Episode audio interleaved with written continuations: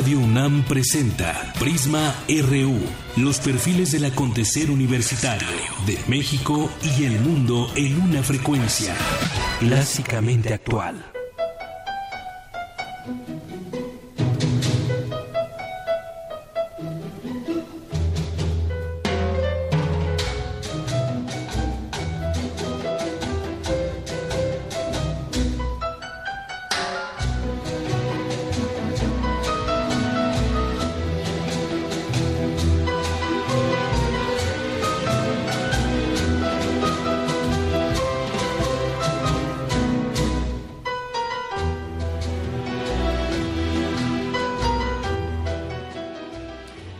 Bienvenidos a Prisma RU por Radio UNAM en el 96.1 de FM. Gracias por sintonizarnos. Espero que nos acompañen de aquí a las 3 de la tarde. Esto que estamos escuchando de fondo es Nereidas, ya quizás lo reconocieron.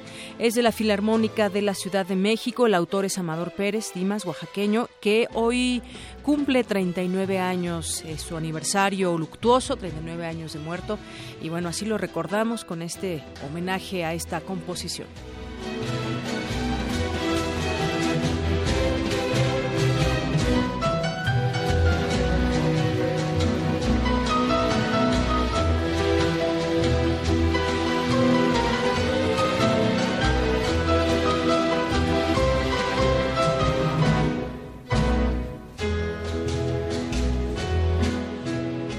comenzamos hoy con esta música y también los invito a que nos escuchen porque vamos a estar platicando mucho de lo que ha sucedido el fin de semana. Imagínense que, y lo decíamos en nuestro avance informativo, eh, la gente que se quedó varada en distintos aeropuertos porque pertenecían a siete países que según el presidente de Estados Unidos Donald Trump pueden resultar lugares eh, donde viene gente peligrosa y que pudiera entrar a Estados Unidos. Esto estaremos platicando al, sentimiento también de las personas que se han visto afectadas con esta decisión. Incluso las propias órdenes en los aeropuertos eran confusas. La misma gente que trabaja en los distintos aeropuertos no sabía exactamente cuál era la orden de detener a quién y los que pudieron pasar fueron sometidos a largos, largos interrogatorios. Esto está pasando en el mundo, ya platicaremos de ello. Y aquí en México, pues ya casi es febrero, ya casi es febrero y, y digo que ya casi es febrero aquí en México porque que pues viene un gasolinazo más. se hablaba de un 8% al incremento de las gasolinas y pues esto afectaría de nueva cuenta la economía, pero hay todo un contexto que también tenemos que hacer referencia a ello. Estaremos platicando de este tema. Ya hay algunos legisladores del PAN y del PRD que dicen esto tiene que dar marcha atrás debido a las afectaciones que hemos tenido con el incremento de las gasolinas en este enero, pero en febrero también se avisó otro incremento más y pues al respecto ha hablado la propia Secretaría de Hacienda y Crédito Público y ha dicho que pues no se van a modificar estas estas eh, eh, pues señalamientos que había hecho en otro momento y estas acciones sobre todo de aumentar las gasolinas. Tendremos por supuesto cultura, deportes, información internacional que hay también mucha. Esto y más aquí en Prisma RU el día de hoy.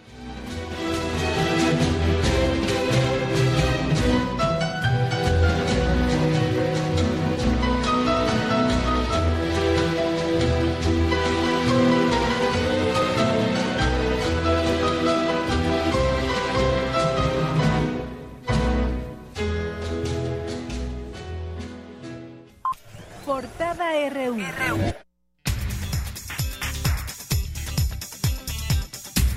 Y arrancamos hoy con nuestra portada universitaria de este lunes 30 de enero del año 2017. Y bueno, pues también enviamos aquí un saludo a algunas compañeras que nos visitan de la Escuela Bancaria de México. Les damos la bienvenida aquí a Radio UNAM. Están conociendo las instalaciones y cómo, cómo arrancamos este programa.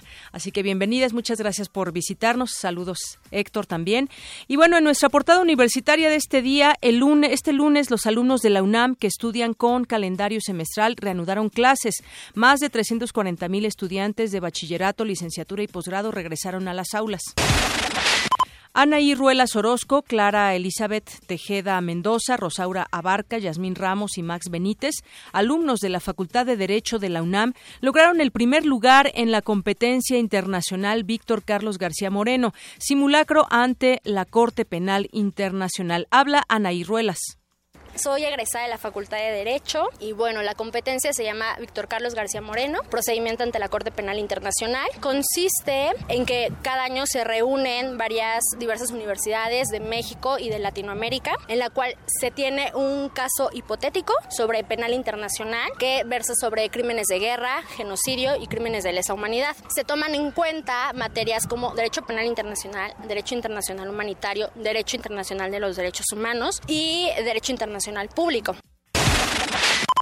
En la defensa por la soberanía nacional, el gobierno mexicano debe hacer pública la estrategia ante los embates del mandatario estadounidense Donald Trump. Mi compañero Antonio Quijano nos tiene un avance de esta información. ¿Qué tal, Leyanira? Buenas tardes a ti al público de Prisma RU. Especialistas de la UNAM coincidieron en que es necesario reformular la política económica ante los embates del presidente de Estados Unidos, Donald Trump. En unos momentos, más información. Gracias. Y en nuestra portada nacional, México no puede romper abruptamente la relación con Estados Unidos, pero hay claridad en los temas en los que no vamos a ceder en las negociaciones con el gobierno de Donald Trump. Esto lo aseguró el secretario de Relaciones Exteriores, Luis Videgaray. Pero es un acuerdo de caballeros entre los presidentes, no hablar, no, seguir discutiendo sobre algo que es de un nivel de diferencia irreconciliable, absolutamente conocida, que es quien pagaría, insisto, por el supuesto muro. Fueron elegidos los cinco miembros del Comité de Participación Ciudadana del Sistema Nacional Anticorrupción. Son Mariclera Costa, Alfonso Hernández, José Octavio López, Manuel Pérez de Hacha y Jacqueline Pechard. El Partido Revolucionario Institucional, el PRI, propuso la eliminación de 100 diputaciones plurinominales y 32 espacios en el Senado de la República para propiciar un ahorro de al menos 2 mil millones de pesos. Eso y más se gastan los, los legisladores. Y el senador Zoé Robledo Aburto confirmó que se integra al partido Morena a fin de competir por la gubernatura de Chiapas. En 12 meses, el número de robos de vehículos que se registró en la Ciudad de México fue de 8.833, de acuerdo con el reporte de robo y recuperación de automóviles asegurados que emite la Asociación Mexicana de Instituciones de Seguros. Un juez federal liberó a Roberto N. alias La Gallina y a otros dos de sus colaboradores, quienes presuntamente son operadores de Joaquín El Chapo Guzmán en la zona sureste. La detención del líder del movimiento de los 400 pueblos, César del Ángel Fuentes, es una venganza política del gobernador de Veracruz, Miguel Ángel Yunes, afirmó el hijo del activista Marco Antonio del Ángel. Ocho tambos en que, en su interior tenían precursores químicos y químicos para la elaboración de droga sintética, benzaleidei, fueron confiscados en la aduana de Lázaro Cárdenas, Michoacán. Hoy en nuestra portada de Economía y Finanzas, el secretario de Hacienda, José Antonio Mid, señaló que está, se está analizando la viabilidad de suspender en febrero el aumento al precio de las gasolinas. Continuará en febrero la escalada de aumentos a productos de la canasta básica y servicios tras el gasolinazo. Más información con mi compañero Abraham Menchaca. Así es, Deyanira, buenas tardes. Productos como la tortilla, el huevo, la leche y el transporte se han encarecido hasta 40%. Más adelante la información. Gracias. Y Aguascalientes y Guanajuato se colocaron como el segundo y tercer estado, estados del país, respectivamente, con el mayor crecimiento anual de su economía en el tercer trimestre de 2016. A partir del 1 de febrero, todas las facturas que se emitan en la capital del país deberán cambiarse por Ciudad de México y ya no se utilizará el Distrito Federal, ya que de lo contrario el SAT aplicará multas. En nuestra portada internacional, el Tratado de Libre Comercio de América del Norte no provocó la salida masiva de empleos de Estados Unidos, señaló un informe del Bank of America Merrill Lynch. La ciudad de santuario de Estados Unidos y decenas de sus universidades se han rebelado contra el presidente Donald Trump. A continuación, mi compañera Ruth Salazar nos tiene un avance de esta información. ¿Qué tal, Deyanira? Buenas tardes. La mayor parte de los mexicanos sin documentos que son candidatos a ser deportados se concentran en las llamadas ciudades santuarios de California, Texas, Illinois, Georgia, Arizona y Carolina del Norte. Los detalles más adelante. Durante su visita de Estado a España, el presidente de Ecuador, Rafael Correa, aseguró que el problema de la migración irregular no se soluciona con muros. Me parece bastante elemental creer que la migración se va a resolver con muros, por altos que sean. Se va a resolver con puentes, con distribución de la riqueza, con bienestar para todos los rincones del planeta. Se va a resolver con solidaridad, con humanidad. Bueno, estamos preparándonos en caso de que haya como se ha anunciado, políticas agresivas contra nuestra población migrante, apoyo legal, apoyo para que regresen al país, etcétera, ¿no? Los guerrilleros de las Fuerzas Armadas Revolucionarias de Colombia iniciaron su movilización para entregar las armas a la misión de las Naciones Unidas. Un grupo de brigadistas de México llegó a Chile para colaborar en el combate a incendios forestales que afectan desde hace dos semanas al territorio chileno. Este es el peor desastre forestal en la historia de la nación.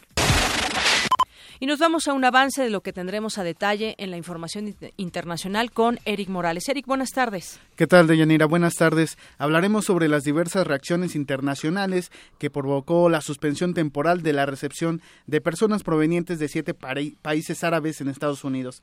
Tendremos todos los detalles. Además, también hablaremos del ataque terrorista que dejó seis personas muertas en una mezquita de Quebec, Canadá. Esta información más adelante. Gracias, Eric. Y nos vamos a un avance de la información deportiva con Isaí Morales. Isaí, buenas tardes. Buenas tardes, de ya, ¿cómo están todos? Eh, los Pumas triunfan en el Olímpico Universitario y Roger Federer y Serena Williams se coronan en el Abierto de Australia. Adelante los detalles. Gracias. Campus RU.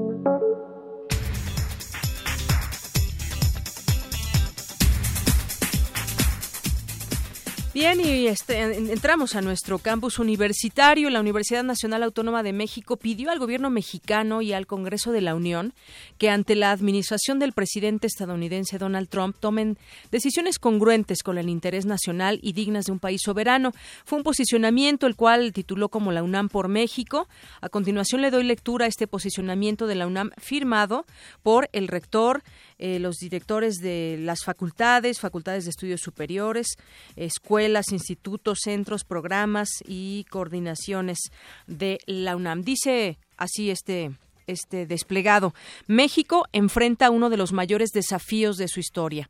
Desde su precampaña a la presidencia de Estados Unidos de América, el señor Donald Trump ha mostrado actitudes intolerantes y discriminatorias, además de un profundo desconocimiento de las relaciones internacionales.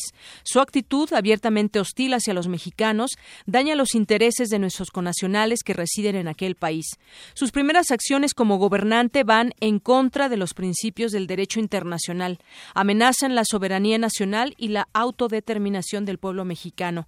Ante esta situación, la Universidad Nacional Autónoma de México hace un llamado a la unidad de los mexicanos basada en la reflexión plural la deliberación responsable y rigurosa de los problemas del país y la búsqueda de alternativas para fortalecer nuestras instituciones con el fin de reorientar su desarrollo.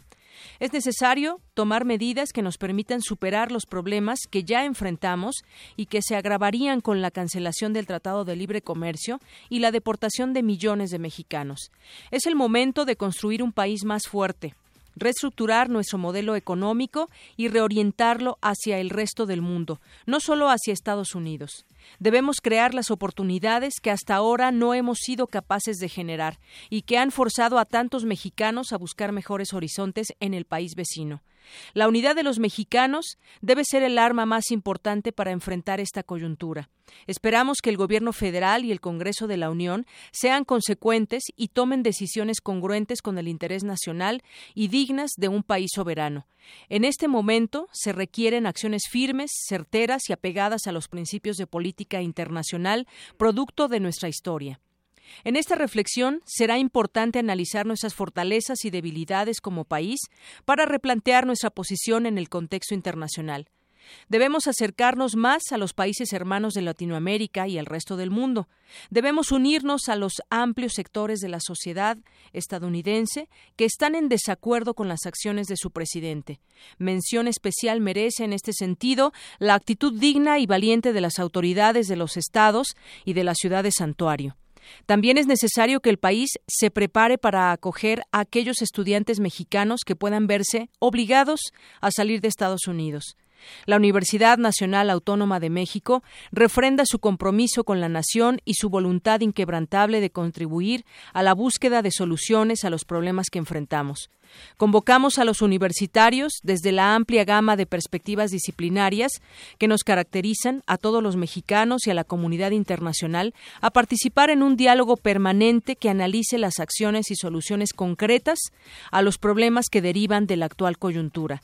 Es urgente superar la emergencia sentar las bases de una estrategia de largo plazo para reducir la pobreza y la desigualdad, así como fortalecer la, la, cohesión social y el respeto a los derechos humanos.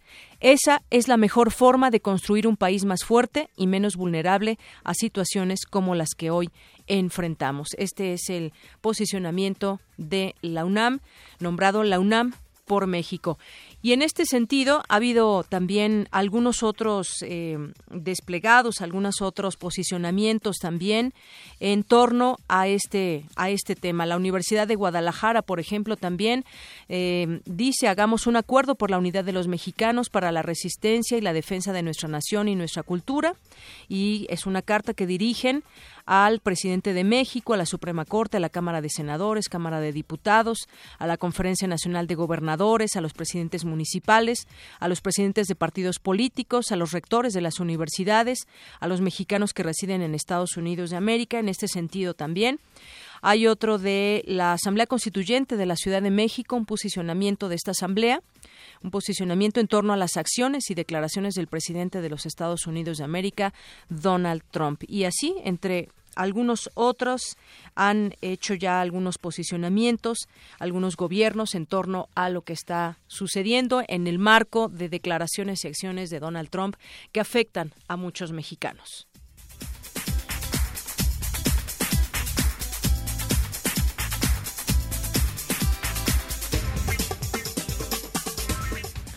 Muy bien, y continuamos con la información. Es peligrosa la pasividad del gobierno mexicano ante la falta de una estrategia clara frente a los embates del presidente estadounidense Donald Trump. Esto lo coinciden, coinciden en ello especialistas de la UNAM. Mi compañero Antonio Quijano nos tiene toda la información. Adelante, Toño. Buenas tardes. Buenas tardes, Yanira, a ti al auditorio de Prisma RU. Así es, los especialistas ofrecieron una conferencia llamada Negociando el futuro de la soberanía en riesgo. Ahí, el doctor José Luis Valdés Ugalde del Centro de Investigaciones sobre América del Norte dijo que Estados Unidos se encuentra en una crisis institucional ante las órdenes ejecutivas del mandatario de aquel país, por lo que continuará la situación de inestabilidad y protestas generalizadas. En ese sentido, dijo que México apostó mal al Tratado de Libre Comercio de América del Norte. Escuchemos.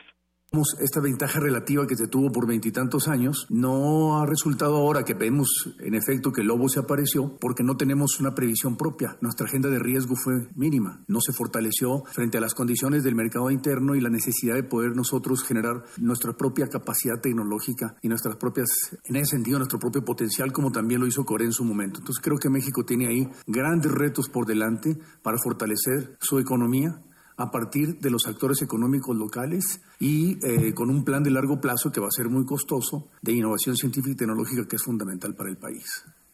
Para el experto, México necesita limpiar la casa ante problemas como la corrupción y aumentar el ingreso a través de una política industrial.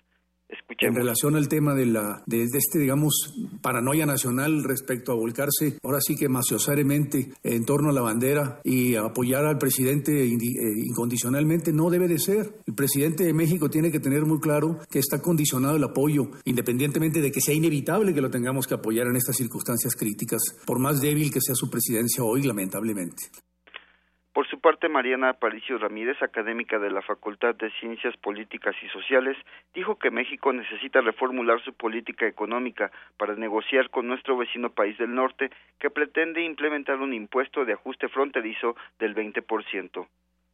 Eh, un impuesto de esta envergadura, no solamente, y sumando al muro, implicaría en el corto plazo, muy corto plazo, un enfriamiento de las relaciones con México-Estados Unidos. Si algo nos ha dado como resultado un acuerdo comercial de libre comercio, es cooperación en todos los niveles, es decir, hemos cooperado en términos de migración, de seguridad, no solo en términos comerciales, no solo hemos eh, formulado cadenas de valor, y esto probablemente afecte otros temas que son de interés para Estados Unidos. La seguridad es un tema de interés nacional, entonces me parece que México está en un momento en que hay que redefinir activamente cuáles son los intereses nacionales y cómo vamos a restablecer esta relación, esta, esta relación que nos sirve del pasado, cómo nos podemos proyectar hacia el futuro, sobre todo salvaguardando lo más importante para nuestro país, que es el crecimiento económico, claro, crear empleos y sobre todo eh, eh, tener una buena relación con nuestro principal socio comercial. De Yanir Auditorio en materia de migración, los expertos coincidieron en que a México le ha faltado establecer comunicación con gobiernos locales de Estados Unidos, las llamadas ciudades santuario, y con organizaciones de defensa de los derechos humanos, mientras que en el plano económico no hay una alianza con países de Europa, Asia y Latinoamérica para depender menos de Estados Unidos. De hasta aquí mi reporte. Buenas tardes. Gracias, Toño. Muy buenas tardes. Pues sí, efectivamente, establecer comunicación, sobre todo ahora y con esta, bajo estas condiciones que pues orillan a México a abrir esta, esta comunicación con otras ciudades allá en Estados Unidos, el caso de la ciudad de Santuario, quizás alguna manera de poder trabajar juntos en beneficio de los mexicanos. Pero hay mucho que decir todavía sobre este tema. Más adelante retomaremos todo lo que pasó el fin de semana, pero por lo pronto nos vamos a más información universitaria. La hiperpaternidad es la sobreprotección de los hijos e incide de manera negativa en su desarrollo. Mi compañera Cristina Godínez nos amplía esta información. Adelante, Cristina. Deyanira, la palabra hiperpaternidad está compuesta por el prefijo hiper, que indica exceso, muy grande o superioridad, y paternidad, que tiene que ver con la crianza de los hijos. Con ella nos referimos a la sobreprotección y a la necesidad de los padres de tener el control de cada uno de los pasos que da el pequeño, así como de que el niño tenga múltiples actividades y destaque. Escuchemos a la doctora Mariana Gutiérrez Lara, académica de la Facultad de Psicología de la UNAM usualmente un papá sobreprotector pues lo es desde que es pequeñito y sigue la sobreprotección a lo largo del desarrollo del infante y luego del adolescente. También ocurre que esta característica mía como padre me lleva a hacer, vamos a hacer, a dedicarle mucho más tiempo al desarrollo de mi hijo, pero me puedo volver o me puedo llegar hasta el extremo y entonces puedo sobreprotegerlo. Esto tiene implicaciones para el desarrollo de manera completa, porque al no dejarlo explorar, al no dejarlo dar los pasos que de manera natural él puede dar, obviamente estoy siendo intrusiva, estoy siendo metiche en términos de tratar de desarrollar habilidades que a lo mejor todavía no, no, no tiene como parte de su desarrollo normal y entonces sí puedo estar provocándole problemas en cuanto a desarrollo físico, en desarrollo cognitivo o incluso en desarrollo socioemocional. Para la también coordinadora de Psicología Clínica y de la Salud en la licenciatura de la facultad, la sobreprotección es una forma de maltrato e incide en el desarrollo de los hijos.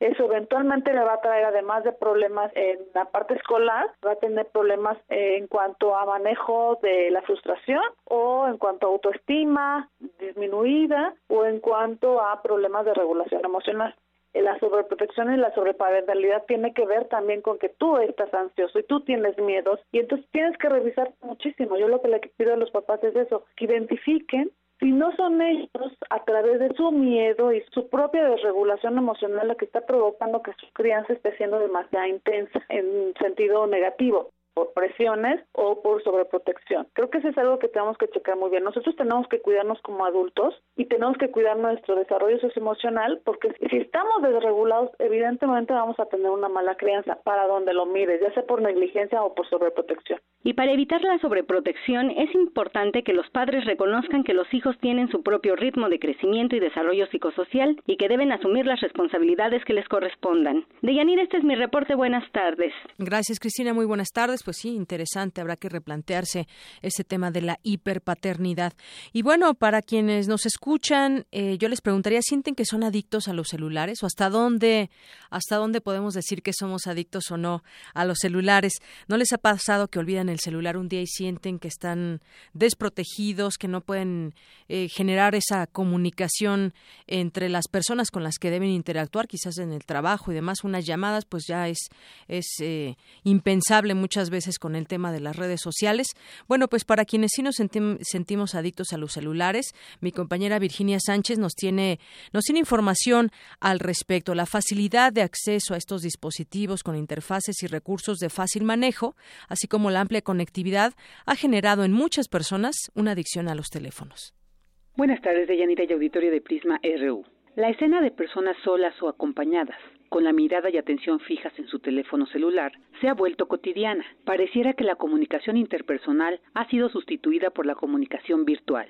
Según datos de la consultoría en telecomunicaciones de Competitive Intelligence Unite, en 2015 el número de usuarios de líneas móviles llegó a 77.3 millones y de ellos 7 de cada 10 cuentan con un teléfono inteligente con conexión Wi-Fi. Esto responde en gran medida a que este tipo de dispositivos poseen interfaces y recursos de fácil manejo y a la amplia conectividad que existe actualmente. Así lo señala Fabián Romo Zamudio, director de sistemas en la Dirección General de Cómputo y de Tecnologías de Información y Comunicación de la UNAM.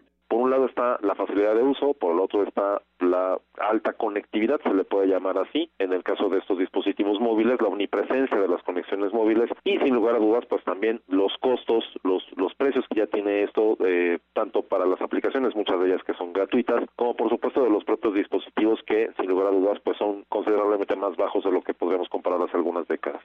El especialista señala que a pesar del aumento en el volumen de datos al que se tiene acceso y a la mayor penetración de los diversos sistemas y recursos de comunicación, esto no significa que en general se esté mejorando el ámbito y la calidad de la comunicación humana. Hemos sido testigos de cómo también esa enorme disponibilidad de recursos para poder publicar, en donde ya a diferencia de lo que ocurría en los medios de comunicación tradicionales, siempre había un emisor perfectamente identificado y receptores perfectamente identificados, ¿no? En el caso de la radio, los radioescuchas, las emisoras de radio, este, lo mismo en el caso de la televisión, los periódicos y otros medios masivos. En el caso de las comunicaciones y de todos los servicios que se tienen a través de estas redes de datos y de dispositivos móviles, pues hemos sido testigos de que hay muchos recursos y publicaciones que no necesariamente son ciertas, que no están todas las fuentes validadas y cada quien en cualquier momento es un emisor de información, el rol de emisor y receptor se transforma y se rota de manera permanente entre todos los miembros de estas redes sociales y que por lo mismo, pues la certeza, la claridad de la información, la veracidad de la misma, la asertividad de quien pueda estar publicando algo, ya lo sea lo mismo, una foto, un audio, pues no necesariamente respeta todos los derechos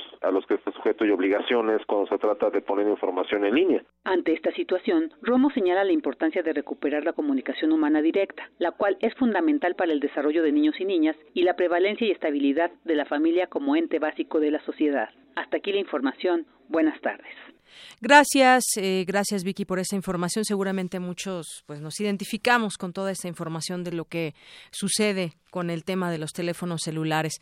Pero en otras en otras cosas también este fin de semana pues pareciera ser que dejó ahí entrever muchas cosas Donald Trump eh, lo que está haciendo pues para muchos para muchos eh, intelectuales analistas y demás como un gobierno de ocurrencias, pero más adelante retomo el tema porque ya tengo en la línea telefónica a Edna Jaimes, quien es coordinadora de la Comisión de Selección del Sistema Nacional de Corrupción y es directora también de México Evalúa.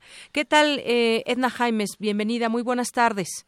Muy buenas tardes, mucho gusto. Muy bien. Bueno, pues eh, quisiéramos platicar de este tema. La Comisión de Selección del Comité de Participación Ciudadana del Sistema Nacional Anticorrupción dio a conocer los nombres de los cinco integrantes del grupo que serán encabezados por Jacqueline Pechard, excomisionada del, del Instituto Federal de Acceso a la Información.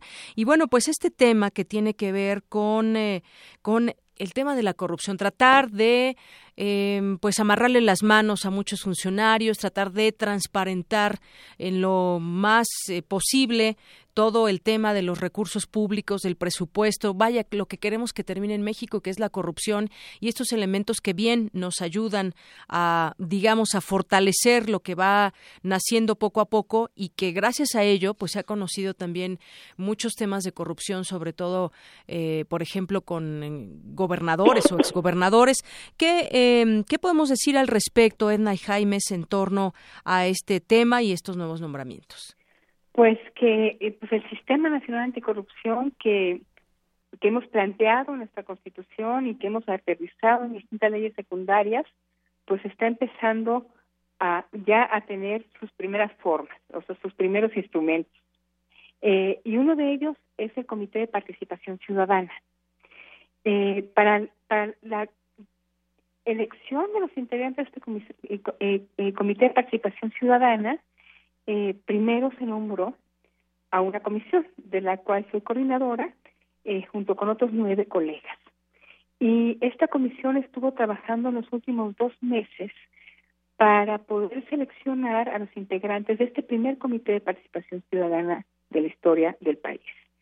Eh, fue un trabajo arduo porque eh, teníamos dos objetivos este este grupo este este grupo colegiado. El primero, por supuesto, era el que nos mandataba la ley, era llegar a la definición y a la designación de estos cinco integrantes, pero también queríamos establecer un proceso transparente, un proceso eh, con una metodología clara, con perfiles idóneos, que no dejara duda al final del proceso de por qué habíamos llegado a la decisión eh, a la que llegamos hoy y anunciamos hoy.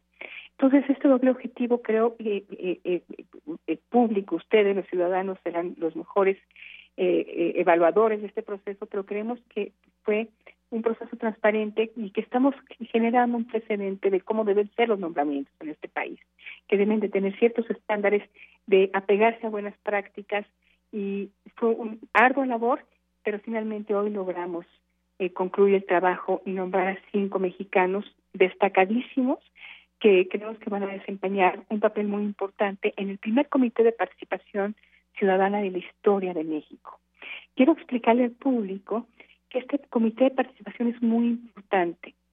El Sistema Nacional Anticorrupción es una construcción compleja y está hecha así porque para combatir la corrupción necesitamos distintos instrumentos, necesitamos el involucramiento de distintas instituciones. Y este Comité de Participación Ciudadana va a ser la decisión ciudadana dentro del sistema, va a ser el gozne entre los ciudadanos y las instituciones que, conforman el sistema, va a ser un mecanismo que nos, que, nos va a poder involucrar en estos procesos de control a la corrupción. Este, este, eh, este comité tiene dos mandatos muy claros. Uno es de vinculación, como lo que acabo de mencionar, vinculación con ciudadanos, pero también con las instituciones que son parte del sistema anticorrupción, pero también tiene un componente, un mandato más técnico, que es de vigilar la implementación que es el de vigilar el buen funcionamiento del sistema, eh, que es estar supervisando, habrá un secretariado técnico que hará pues trabajo muy técnico, como su nombre lo dice, pero supervisarlo. Entonces esta doble eh, pues tiene que hacerse con cuidado para que realmente sea efectiva. Y me parece que el comité que hoy eh, definimos cuenta con esos perfiles. Tuvimos mucho cuidado en que hubiera diversidad de perspectivas, por supuesto equidad de género, que las regiones estuvieran representadas y que hubiera equilibrio entre lo político, entre la vinculación y entre lo técnico. Entonces, es, es una pieza fundamental del Sistema Nacional Anticorrupción, algo que está, debe estar cerca de los ciudadanos y, y por eso eh, eh, creemos que, que, que delicada su selección, pero nos sentimos satisfechos del trabajo realizado.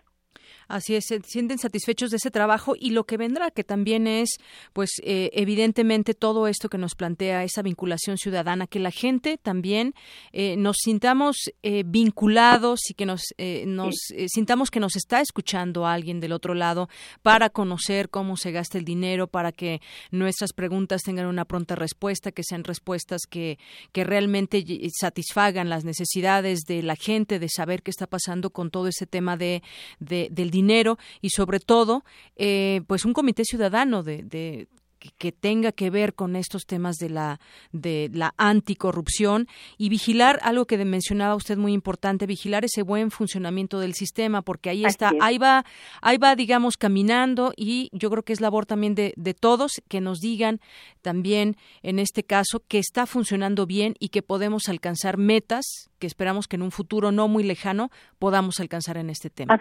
Yo creo que es correctísimo lo que lo que menciona eh, este comité deben ser nuestros ojos dentro del sistema, deben estar, estar estableciendo metas, por supuesto. Eh, eh, de hecho, es una de las funciones que también está considerada para este comité, generar indicadores, sí, que nos permitan saber que avanzamos, que no estamos atorados. también va a poder dar seguimiento a casos muy concretos.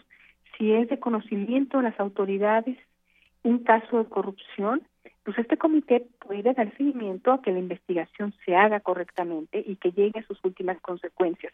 En fin, son, eh, son eh, muchas las funciones las que, las que tiene eh, asociado este comité.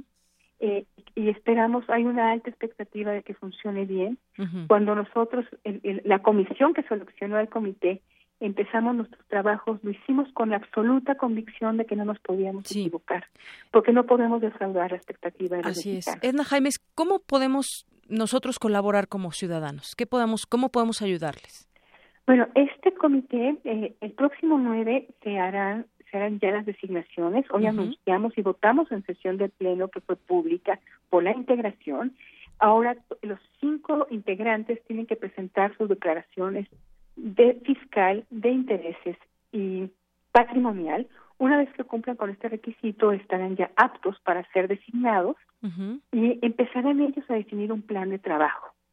Muy bien. Entonces, yo creo que sería muy bueno que hagan llegar inquietudes, que se acerquen a los a los integrantes de esta comisión para que eh, de entrada en su plan de trabajo estén ya reflejando el sentido de los ciudadanos. Muy bien.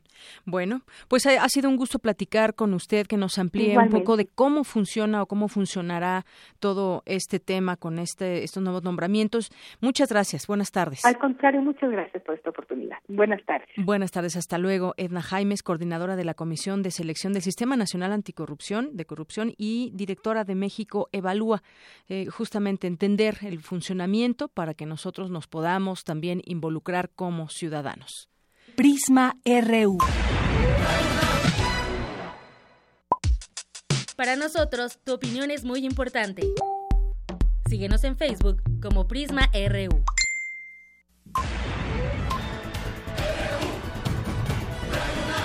Prisma RU.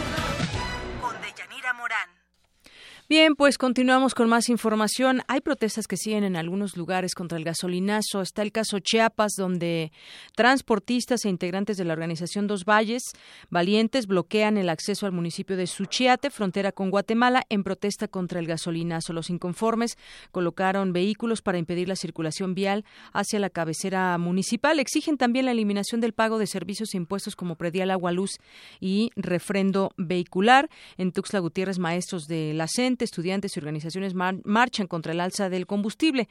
Y es que viene otro gasolinazo más en febrero. Hace unos momentos dio a conocer a través de un comunicado, comunicación social de la Secretaría de Hacienda, que sobre el calendario establecido para la determinación de precios máximos de gasolinas y de diésel, que contempla dos anuncios semanales para el próximo mes de febrero, la Secretaría de Hacienda precisa que los tiempos previstos no serán objeto de ningún tipo de modificación. Los anuncios se tienen programados para los días 3 y 10 de febrero. La Secretaría de Hacienda analiza actualmente las variables que intervienen en la fórmula con la que se determinan los precios, por lo que ahora no existen elementos para adelantar cualquier comportamiento en el mercado de los combustibles. Unas eh, horas antes habían publicado en un diario, en el, en el Universal, que se analizaba por parte de Hacienda suspender el gasolinazo en febrero, lo cual con este comunicado pues queda queda rebasado. Y bueno, pues ya tenemos en la línea telefónica, bueno, regresaré con este tema, regresaré más adelante con ese tema para hablar con algún legislador, puesto que puesto que ya han hecho tanto perredistas como panistas, pues han, han hablado de que este eh, esta situación del gasolinazo debe revertirse. Pero me regreso ahora a lo que habíamos platicado de este gobierno de ocurrencias que parece ser el de Donald Trump, que además de que el fin de semana nos dijo que plantea que incluso alguna entre todo ese buffet, como lo ha dicho el propio jefe de gabinete de la Casa Blanca, Reince Priebus, que, que no se ha tomado una decisión final de cómo se pagará el muro por parte de México, obviamente, pero incluso plantearon que los cárteles imagínense. Pero también el fin de semana hubo una situación muy grave, más allá de toda la situación que, que, hemos visto, muy grave porque involucra a muchos ciudadanos, a miles de ciudadanos que de siete países que son considerados por Trump países eh, donde sus ciudadanos pueden ser peligrosos y demás, prohibirles la entrada a Estados Unidos, sea por incluso quienes tenían una estadía ahí. Eh, pues legalmente, incluso se les impidió la entrada, hubo manifestaciones, marchas en Estados Unidos, en distintos aeropuertos, y bueno, pues una situación realmente grave. Para platicar de este tema, tengo ya en la línea telefónica, le agradezco nos toma esta llamada, a Maruán Soto Antaki, escritor mexicano de origen sirio, especialista en temas de Medio Oriente. ¿Qué tal, Maruán? Es un gusto platicar contigo. Buenas tardes. Buenas tardes, Daniela. Muchas gracias por la llamada. Bueno, pues ¿cómo eh, ves? ¿Cuál es tu reacción en torno a esto? que, me pues, preocupa primero el, sentimiento de peligrosidad. Si me veo a mí mismo como mexicano, mitad mexicano, mitad sirio, eh, ya reúno dos odios grandes para Trump. Eh, mi terrorista, mi violador. estamos viendo uno de los mayores retrocesos sociales que nos pudimos imaginar. Después de los fracasos del siglo XX y de los aprendizajes del siglo XX, teníamos la idea de que había ciertos límites, ciertas cosas a las que no íbamos a volver a llegar. Vamos a tratar de hacer un resumen rápido de qué es lo que se dijo en este último decreto del viernes por parte de Trump. Se negó a partir de este decreto la entrada total de ciudadanos sirios a Estados Unidos. Se derogó también las visas de ciudadanos de siete países, Siria, Líbano, digo, Líbano, Siria, Irak, Irán, eh, Somalia, Sudán, las naciones que habían sido tradicionalmente consideradas como focos rojos para Estados Unidos. Al mismo tiempo, durante 120 días se suspendió por completo el programa de entrada de refugiados a Estados Unidos. Esto se pone en un decreto que lo marca como una orden temporal de entre 90 y 120 días, dependiendo de las nacionalidades. ¿Qué es lo que esperan revisar en esa, en esa ventana de tiempo? Los requisitos con los que podrán someter a los ciudadanos de distintos países de mayoría musulmana a para poder darles entrada a Estados Unidos. Dentro de las declaratorias, dentro de las letras chiquitas que se encuentran en la orden ejecutiva, se dice que se va a prestar atención a los casos donde estos países encuentren minorías religiosas que sean perseguidas. Es decir, que se les va a permitir eventualmente el acceso a esas minorías religiosas. Cuando hablamos de países de mayoría musulmana, las minorías religiosas son sobre todo cristianas.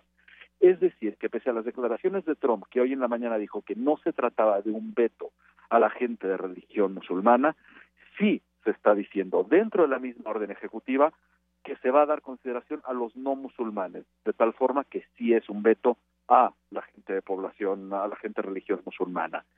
Es una muestra de xenofobia, es una muestra de discriminación religiosa y es una muestra de la mayor falta de humanidad al momento de impedirle, de negarle la entrada a gente que busca refugio, porque la gente que busca refugio de los países donde son perseguidos no lo hace por gusto, lo hace por salvar la vida. Y en el camino por salvar la vida, el sábado, muchísimas personas, ciento setenta y tantas personas, fueron arrestadas, fueron detenidas en distintos aeropuertos de Estados Unidos, porque la orden entró justo mientras estaban volando.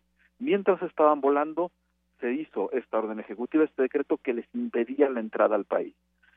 A partir de esto, el sábado pudimos ver lo peor de Estados Unidos, pero también lo mejor de Estados Unidos.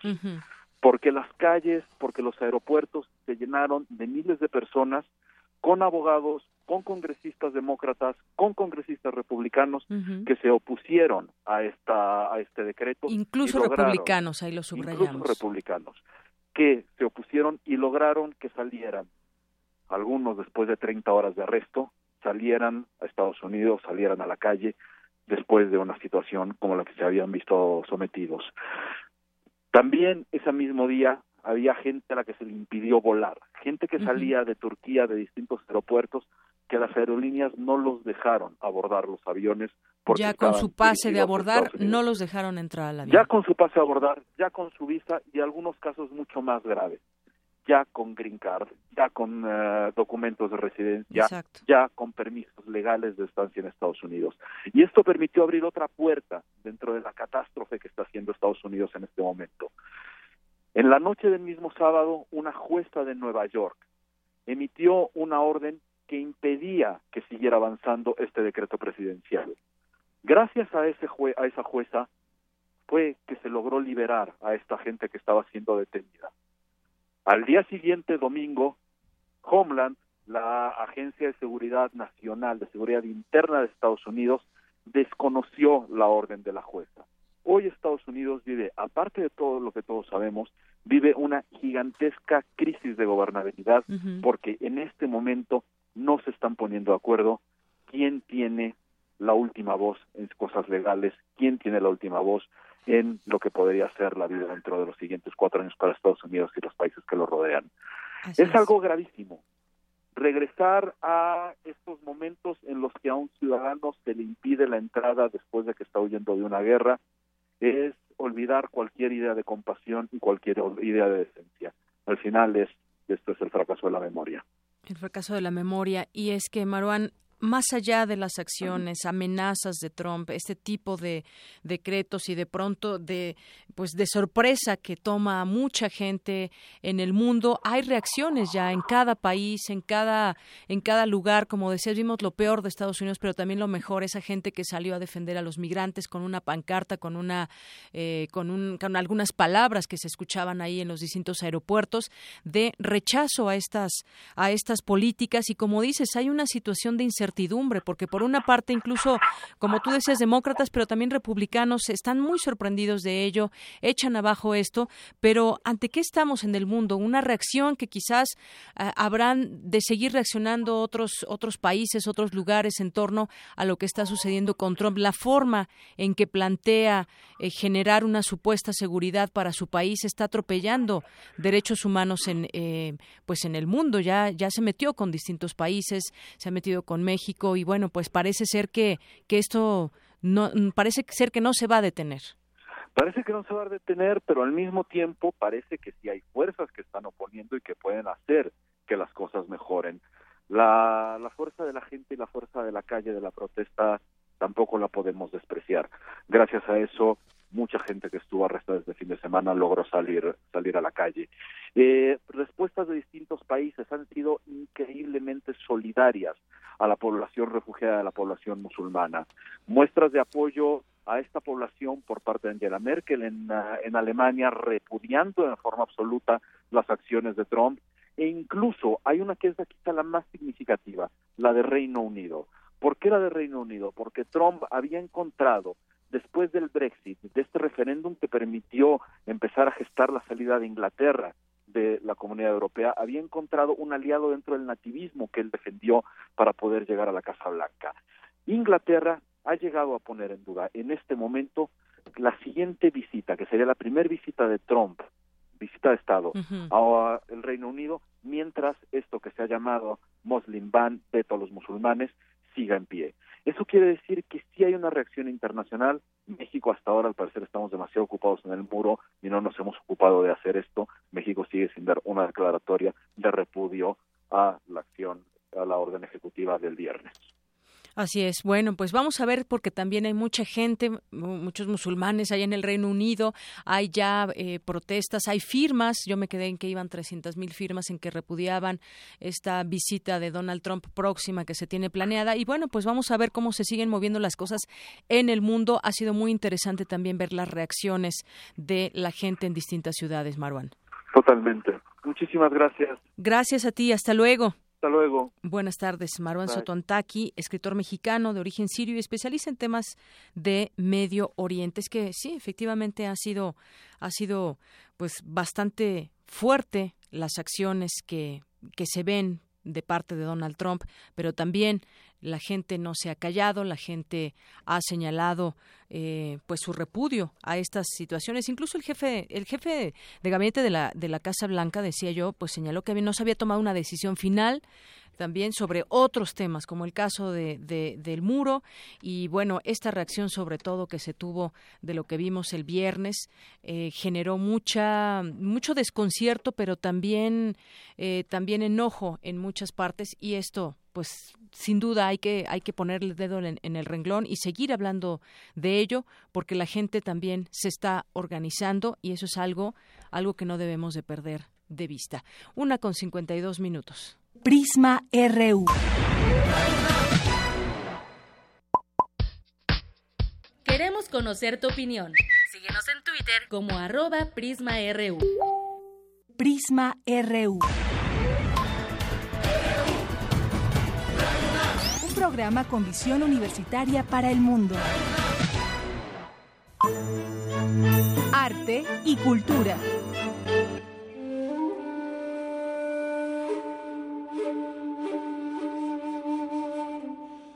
El 30 de enero de 1948, Mohandas Karamchand Gandhi, mejor conocido como Mahatma Gandhi, fue asesinado en Birla House, Nueva Delhi, India, cuando se dirigía a una reunión para rezar. Conocido por su método de lucha social, que planteaba mantener el respeto por los seres humanos y evitar las revueltas armadas, su pueblo le concedió el título de Padre de la Nación.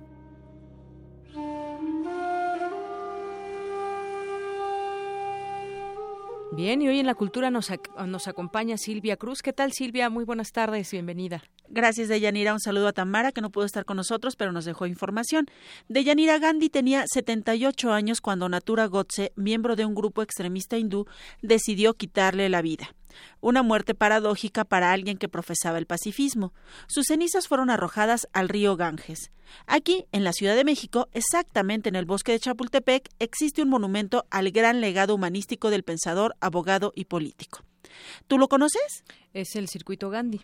Efectivamente. Y fíjate, y sí, lo conozco muy bien porque además es un circuito donde siempre pasan todas las rutas ciclistas y, y, de, corredores por la ciudad, pero sí, efectivamente, habrá que visitar, esa zona es muy bonita. Pues los invitamos a todos. Y en otra información, la película mexicana Sueño en otro idioma ganó el premio del público en la categoría World Dramatic Competition en la 17 edición del Festival de Cine de Sundance.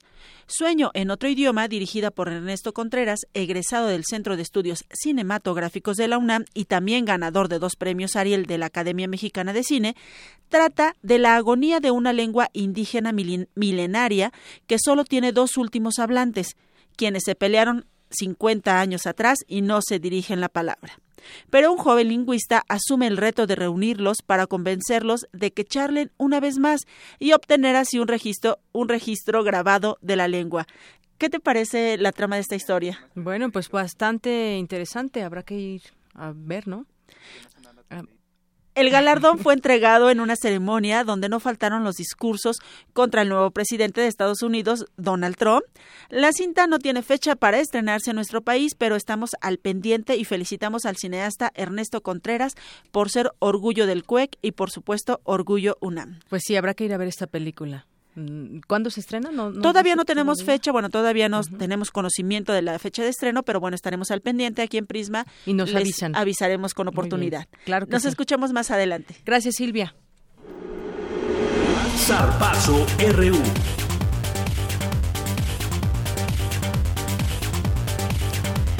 Y nos vamos ahora al zarpazo, la información deportiva con Isaí Morales. ¿Qué tal, Isaí? ¿Qué tal, Deyanira? ¿Cómo están? ¿Cómo están todos los que nos escuchan? Pues ya en el zarpazo, el Club Universidad Nacional mantiene paso perfecto en Ciudad Universitaria en el Clausura 2017. Los felinos se sobrepusieron a un marcador adverso con la anotación en el primer minuto de Jesús Isijara, jugador del Necaxa. Las, las, anotaciones del equipo del Pedregal corrieron a cargo de Nicolás Castillo al minuto 48, Pablo Barrera al 68 y de Brian Rabello al 89. Al terminar el encuentro, el técnico auriazul Francisco Palencia aseguró que el objetivo principal es clasificar a la liguilla. Yo no me fijo mucho en la tabla, yo me fijo en cada partido. Eh, mi objetivo no es estar en segundo lugar ahora, mi objetivo es calificar a la, a la liguilla, que al final de cuentas es lo que más me importa a mí, calificar a la liguilla. Eh, vamos bien, eh, ya tenemos que pasar página y pensar, y pensar en, en, Pachuca a partir del martes, ¿no? ahora que, que, los chicos lo disfruten, pero a nosotros no, ya no nos queda mucho para, para disfrutar y que, que ya, nos, ya nos tenemos que meter en Pachuca. ¿no? De Yanira, los Pumas comparten el liderato en la tabla general con los Cholos de Tijuana con nueve puntos cada uno. Y es importante destacar que el Olímpico tuvo una gran entrada, registró más de 30 mil de 30 mil aficionados.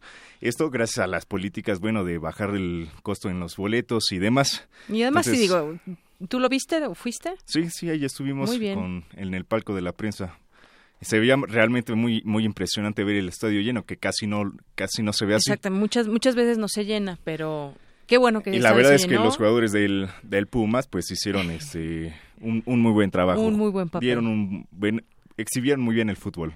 Qué bueno. Bueno, en más información, este fin de semana se jugó el Tazón de las Estrellas de la NFL. La conferencia americana se llevó el Pro Bowl de este año, tras derrotar a la conferencia nacional 20 a 13. Con este resultado, la americana rompió con una sequía de triunfos que mantenía desde 2011. Bueno, pues al fin hacen algo este, los de la conferencia americana, pues que, que no hacían mucho, la verdad. Pero en fin, hasta aquí la información y nos Muy bien. escuchamos en una hora. Claro que sí, Isai, muchas gracias.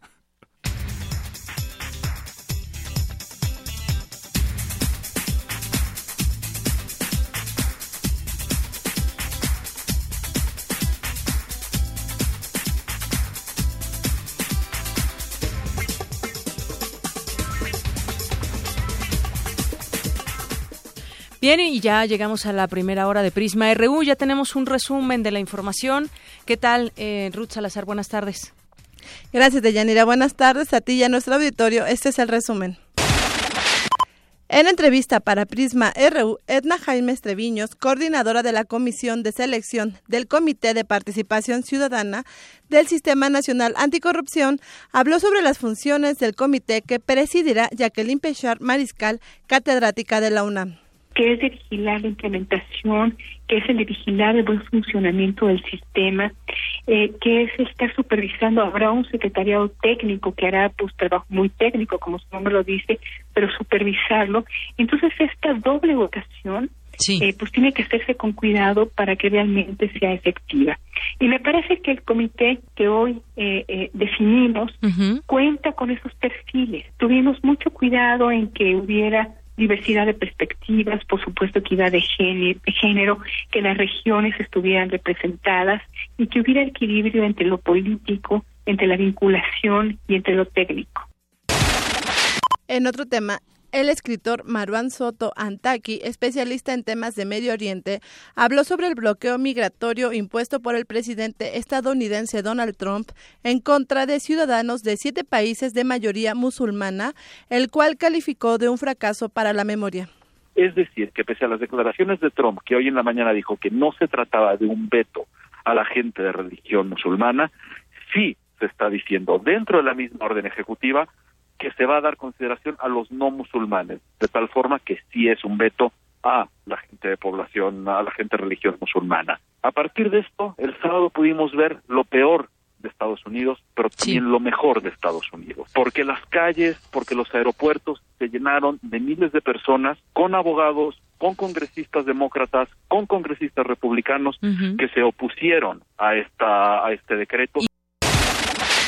Quédense con nosotros en la segunda hora de Prisma RU. Para la sesión de cantera, mis compañeros Virginia Sánchez y Antonio Quijano entrevistaron a Alonso Carrillo y Tuarte, egresado de la Facultad de Arquitectura de la UNAM. Su tesis obtuvo el premio Abraham Saludowski.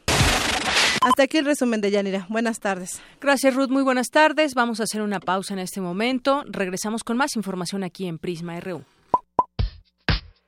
Queremos conocer tu opinión. Síguenos en Twitter como arroba PrismaRU. Prisma RU. Un programa con visión universitaria para el mundo. Un joven ha sido víctima de los bellos ojos de una hermosa gitana, cuyo amor le llevó a la decadencia. Dicen que el amor mata, pero no. La pasión, los celos y el olvido, eso sí matan. La Flor de España. Una obra de Cuarto Menguante Teatro. Dirección Aurora Gómez. Todos los martes de febrero, 20 horas, Sala Julián Carrillo de Radio UNAM. La entrada es libre. Te esperamos. En mi casa aprendo muchas cosas. Aprendí a quedarme calladito. También me enseñaron a aguantarme las ganas de llorar. Porque si no, me van a dar razones para llorar de verdad. La mejor lección es el cariño. Paremos la violencia en casa. Una ciudadanía que participa la formamos con respeto.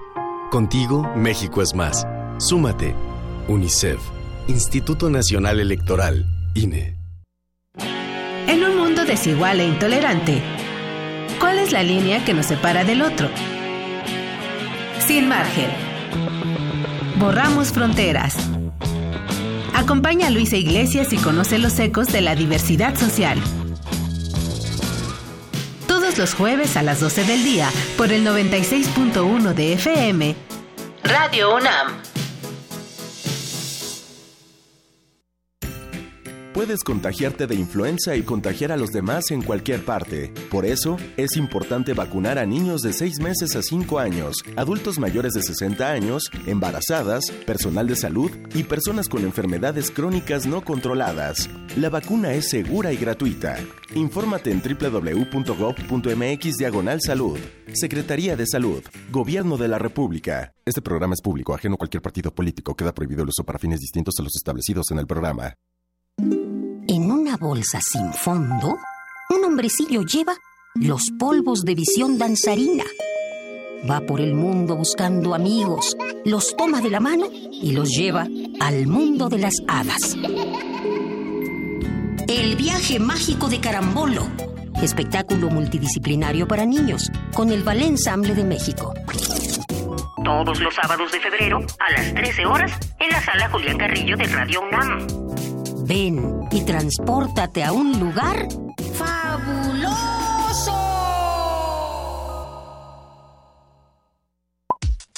Para nosotros, tu opinión es muy importante. Síguenos en Facebook como Prisma RU.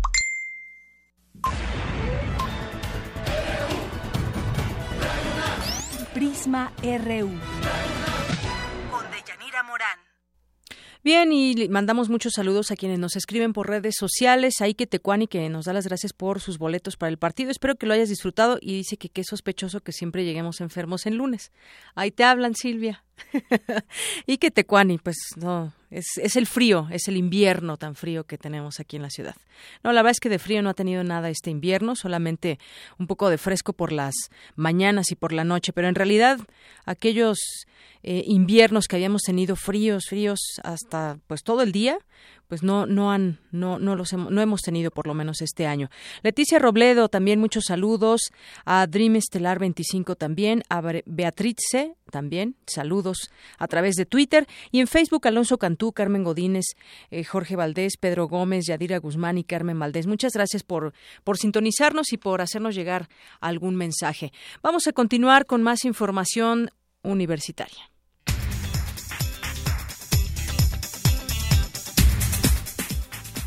Y en conmemoración del aniversario del asesinato de la Dalí hindú Mahatma Gandhi, quien encabezó el movimiento que liberó a su país del Imperio Británico, cada 30 de enero se celebra el Día de la No Violencia y la Paz. Es mi compañera Dulce García que nos tiene los detalles de esta información. Adelante, Dulce. ¿Qué tal, Deyanira? Muy buenas tardes a ti al auditorio de Prisma RU. Para conmemorar la muerte de Mahatma Gandhi, cada 30 de enero se lleva a cabo el Día Escolar de la No Violencia y la Paz. La UNAM contribuye a este festejo, sobre todo en un momento en el que nuestro país necesita dejar de ver la violencia como algo normal y cotidiano. En las islas de Ciudad Universitaria, esta mañana jóvenes de todas las edades escucharon con atención la charla que brindó la doctora Nelia Tello, exdirectora de la Escuela Nacional de Trabajo Social, quien dijo que estamos en una sociedad jerárquica y estructurada que esconde la voluntad de una persona sobre la otra y que vamos interiorizando sin darnos cuenta y nos acostumbramos a que así se vive en sociedad. Cuando naturaliza, naturalizamos la violencia,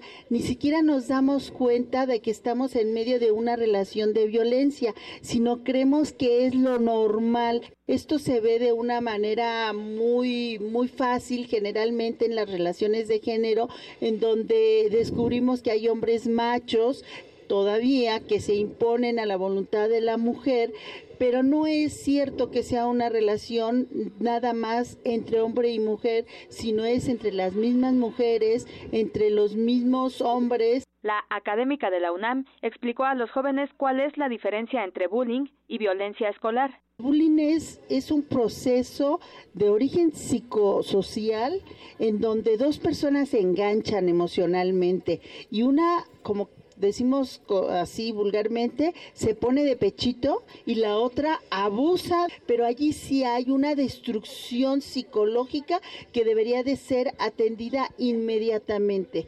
La, la violencia en los grupos en las escuelas es hay unas personas más fuertes y unas más débiles, unas más extrovertidas y unas más introvertidas. Y entonces siempre hay un tipo de imposición y eso puede llegar a ser violencia escolar. La experta añadió que detrás de todo tipo de violencia hay una fuerza de desigualdad. Detalló que las jerarquías que existen en la sociedad tienen la función de formar un orden institucional, pero que no deben llevar a destruir al otro. De Yanira, auditorio de Prisma RU, finalmente les comparto el testimonio de algunos asistentes a los talleres que realiza la UNAM para conmemorar el Día Escolar de la No Violencia y la Paz. Así es de manera importante, de manera general, desde como lo básico para tener una sociedad equitativa e igualitaria. Yo creo que sí es necesario un día de la no violencia, porque sí, es, pues sí estamos viviendo momentos muy conflictivos ahorita en todos lados. Y lo que sí se, bueno, lo que yo he estado viendo es que sí ya nos estamos viendo muy poco tolerantes. Entonces sí necesitamos tolerancia. Ah, yo opino que está bien, porque últimamente vemos a la violencia como algo muy normal y no lo es. No solamente se tiene que dedicar un solo día para la no violencia, se tiene que practicar diario. Hasta aquí el reporte de Yanira. Muy buenas tardes. Muchas gracias, Dulce, por esta información y también estas voces que escuchábamos de los estudiantes. Vámonos ahora con mi compañero Jorge Díaz. Un dato curioso. Los jóvenes de entre 20 y 30 años son quienes más recurren al Instituto Nacional de Transparencia y Acceso a la Información. Cuéntanos, Jorge. Buenas tardes. ¿Qué tal, Deyanira? Buenas tardes. Como tú lo dices, según datos del INAI, el Instituto Nacional de Acceso a la Información, entre los años 2003 y 2016 las solicitudes de información por parte de la población juvenil se incrementaron al grado de que el 35% de las consultas provienen precisamente de este sector de la sociedad, los llamados millennials, jóvenes entre 20 y 29, 30 años de edad, son los asiduos visitantes de los datos que el INAI proporciona. Sin embargo, como lo explica el doctor Carlos Arturo Rojas Rosales, académico de la Facultad de Psicología y también académico de la Facultad de Ciencias Políticas y Sociales de la UNAM, no siempre consiguen los datos que buscan. Escuchemos.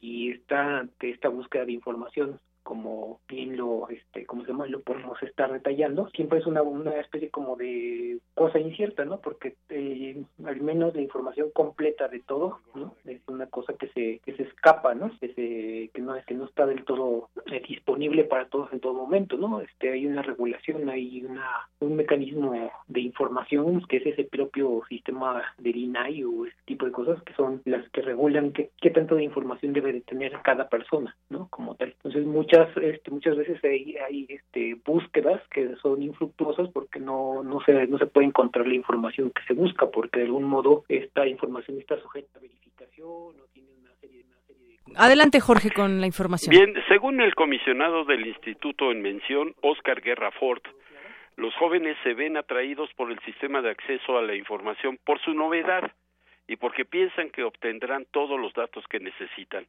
De acuerdo a las estadísticas del INAI por género, los hombres son los que más solicitan información con 59% contra el 41% de las mujeres.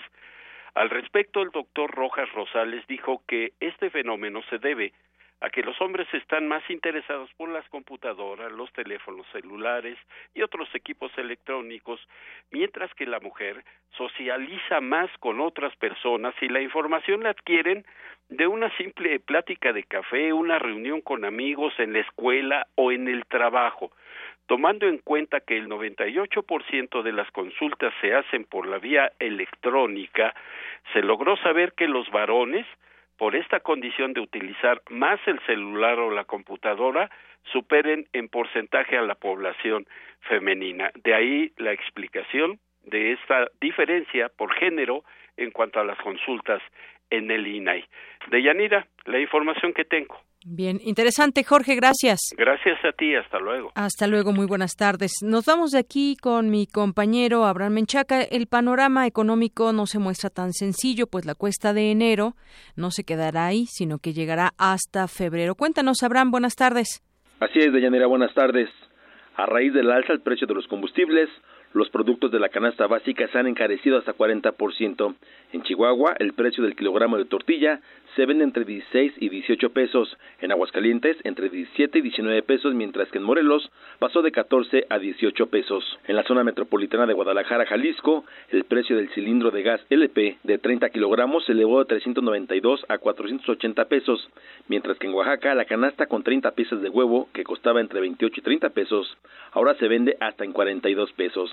Para el doctor José Navarro Cruz, académico del Instituto de Investigaciones Económicas del UNAM, el impacto del alza generalizada afectará al consumidor final. Evidentemente esto tiene una merma eh, directamente en los consumidores, no solamente por el incremento de los precios per se, sino también por la pérdida del poder activo que tienen los trabajadores eh, en nuestro país. Se había establecido un incremento cercano al 7% el salario mínimo efectivo en diciembre, un porcentaje y otro porcentaje efectivo ahora en enero. Sin embargo, es indudable que con este incremento en los precios, el cual te da ya una inflación anualizada de casi cinco puntos porcentuales, pues el incremento en el salario mínimo se está perdiendo de ese 7%.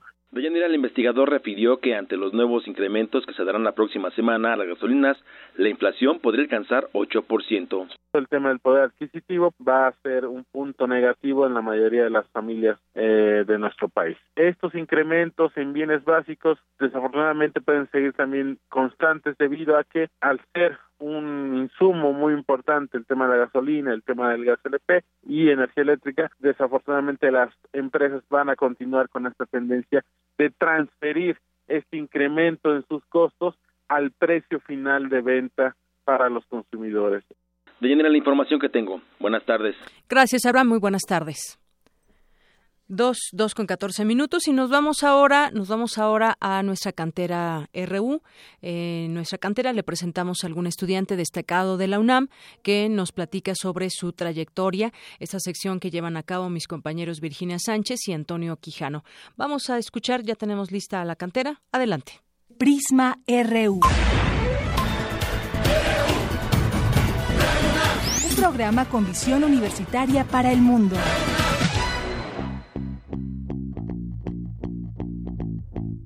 Alonso Carrillo y Tuarte es egresado de la Facultad de Arquitectura de la UNAM y entre 132 tesis, su proyecto sobre intervención arquitectónica en la ex hacienda de Apaquetzalco, Morelos, obtuvo el premio Abraham Sabludowski. Conozcamos más sobre este visionario universitario.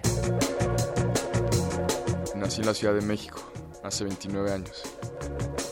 Pues siempre desde chico estuve muy inclinado hacia todas las cuestiones creativas, Siempre, siempre estuve dibujando, siempre estuve haciendo cosas. Y pues, al final cuando empecé a crecer, pues, arquitectura siempre fue como la meta. Siempre, digo, al menos me siento muy agradecido que en ese momento no tuve ningún problema en la prepa de decir qué es lo que voy a estudiar o qué voy a hacer de mi vida, ¿no? Siempre fue, fue clarísimo, siempre fue quiero ser arquitecto.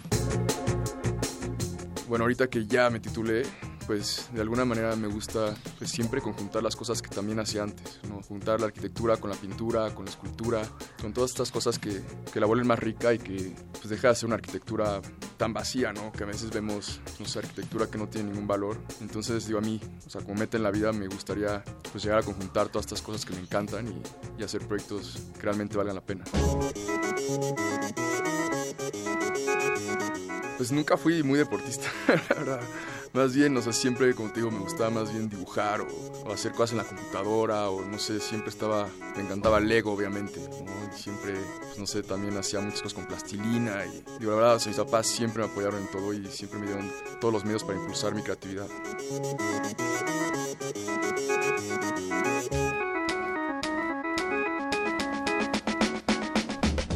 Yo, ninguno de mis papás es arquitecto y tampoco en mi familia no hay no hay arquitectos, o sea, que me hubieran impulsado a buscar esa vocación. Y bueno, realmente pues, en el sur de la ciudad, pues lo, más valioso que tenemos es la UNAM, y arquitectónicamente, obviamente, y, en el Pedregal también hay muchas joyas, pero pues, obviamente cuando, pues, cuando era niño no me daba cuenta de esto.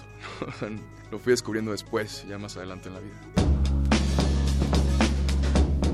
Lo que me gustó mucho de la UNAM es que me orientaron hacia la buena arquitectura. Arquitectura hay mucha, buena, mala, terrible, buenísima, increíble, pero yo creo que es muy importante que una universidad te pueda guiar hacia lo que es la mejor arquitectura que está haciendo y la que se ha hecho. Y eso en la UNAM a mí me quedó clarísimo me gusta la vida que es multidisciplinaria, ¿no? la vida que tal vez no sé si esté bien o mal, pero no se planea tanto. Igual y un día, pues, un día tengo que tomar unas fotos, al día siguiente tengo que ir a una obra, después tengo que hacer un proyecto de arte, después, ya sabes, la vida que no está tan planeada y que permite que cosas pasen. Entonces la verdad es que no tengo un día que sea igual, todos los días se planean con una semana antes, un día antes, van saliendo cosas y, y tomo las oportunidades que me da la vida y eso me parece increíble, me encanta vivir así.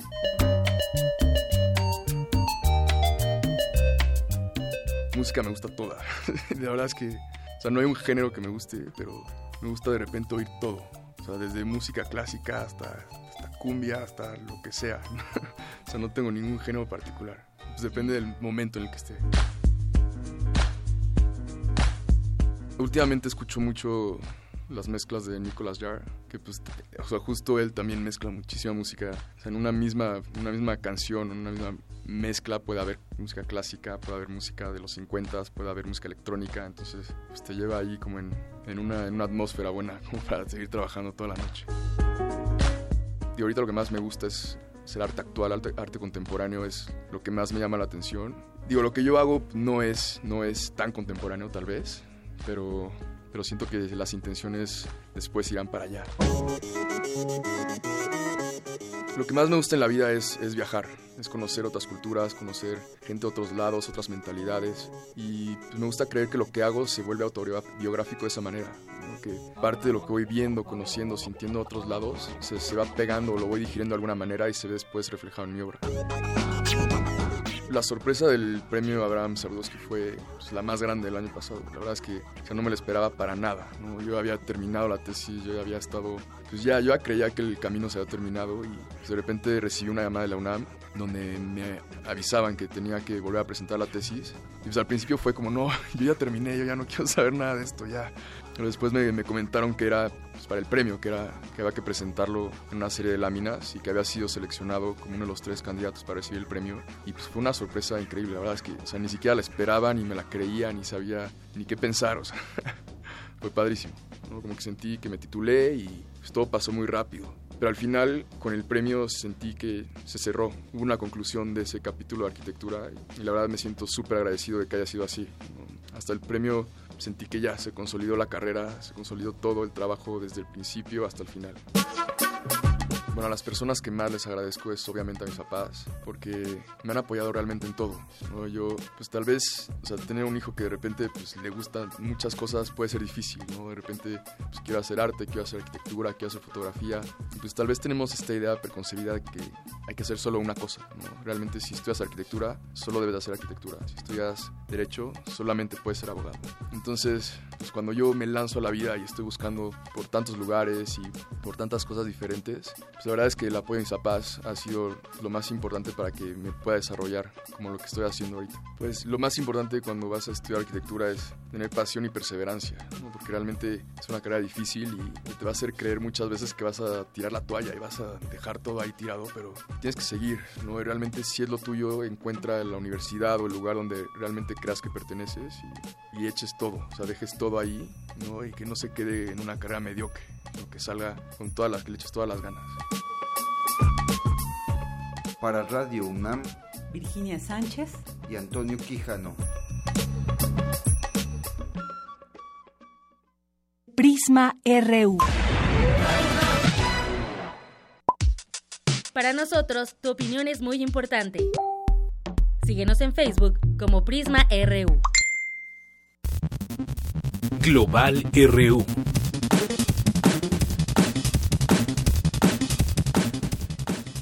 Vámonos a la información internacional. Ya está aquí listo con nosotros Eric Morales. Eric, bienvenido, buenas tardes. ¿Qué tal? Buenas tardes, Deyanira. Pues muy contento de compartir micrófonos esta tarde de lunes 30 de enero del 2017 con mucha información internacional. Tal parece que Donald Trump ha decidido causar polémica prácticamente todos los días desde que tomó el mandato de la presidencia de los Estados Unidos. Y bueno, hoy discutiremos algunos temas que pues le han dado vuelta al mundo.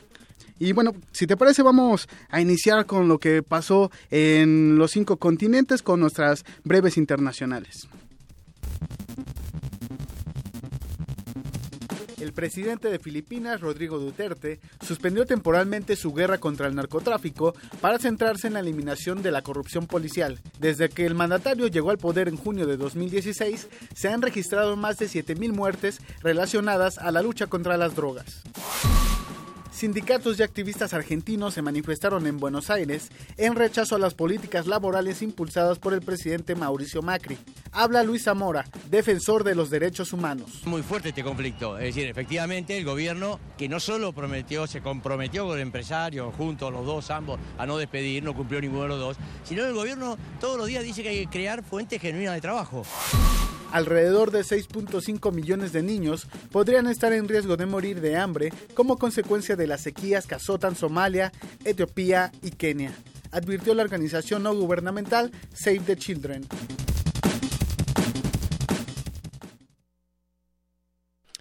Adelante, Eric. Y bueno, pues como tú sabes, eh, la información siempre se actualiza y los portales de Internet de los medios más importantes del planeta nunca paran. Así que si te parece, vamos a, a escuchar qué es lo que tienen esta tarde los medios más importantes del mundo. The New York Times, Estados Unidos. Canadá refrenda su compromiso con musulmanes y refugiados tras el ataque a una mezquita en Quebec. The Wall Street Journal, Estados Unidos. En globalización, Trump y China se parecen más de lo que se cree, dice un artículo del periodista Greg Ip. Washington Post, Estados Unidos. Trump defiende el orden en medio de la agitación. El presidente estadounidense busca minimizar el impacto de su orden de inmigración en una serie de tweets. El país, España. El decreto sobre inmigrantes de Trump causa inquietud entre las empresas.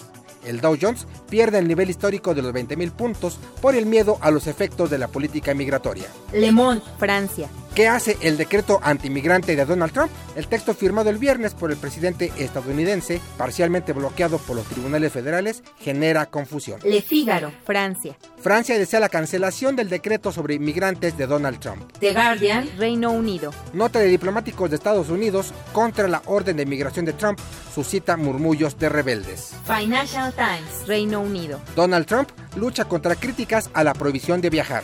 El presidente ataca aerolíneas, medios de comunicación y demócratas después del caos en los aeropuertos estadounidenses. El Clarín, Argentina. El militar retirado y político argentino José Gómez Centurión pidió disculpas y deslindó al gobierno de sus afirmaciones sobre la dictadura. O Globo, Brasil. Presidente del Tribunal Supremo avala la vigilancia a Odebrecht y mantiene la confidencialidad. Pues ahí está la información. Gracias eh, a Néstor. Así es, a, a por Néstor la información. Y bueno, pues como lo escuchábamos, prácticamente todos los sitios de estos medios eh, pues tienen en, en, información principal esta determinación, este decreto de Donald Trump de prohibir la entrada por 120 días a, a los refugiados a Estados Unidos y por tres meses el ingreso de ciudadanos provenientes de Irán, Irak, Libia, Somalia, Siria, Yemen y Sudán, la mayoría de esos países musulmanes. Así es, es, es terrible lo que sucedió, ya lo comentábamos hace rato con Muruan Taki. ¿Cómo se sienten, imagínate, todas estas personas que, que se quedaron varadas, que les dijeron simplemente no pueden abordar esta aerolínea porque van directo a Estados Unidos y Estados Unidos acaba de prohibir la entrada, aún tengas la green card, que es de residencia, o simplemente porque fueras a visitar a algún familiar, fueras de, de la cuestión que fuera, de trabajo y demás? Lo bueno de todo esto, si podemos decirlo de alguna manera, se están uniendo muchas organizaciones, se están uniendo eh, ciudadanos que han salido a protestar por ello, incluso, y hay que mencionarlo y hay que subrayarlo, del propio Partido Republicano. No se diga los demócratas que han hecho extrañamientos y han echado ya abajo esta, eh, pues esta acción que fue llevada a cabo por Donald Trump, en donde parece ser un gobierno de ocurrencias, un gobierno de ignorancia y desconocimiento. Hay respuesta ya de algunos, de algunos lugares, de algunos países, Eric.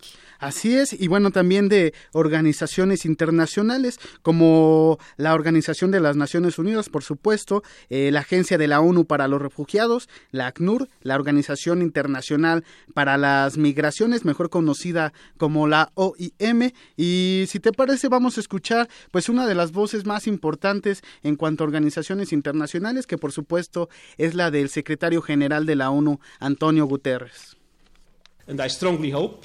Espero fervientemente que las medidas adoptadas sean de carácter temporal y que esa protección vuelva a ocupar un lugar prioritario en la agenda de Estados Unidos de América.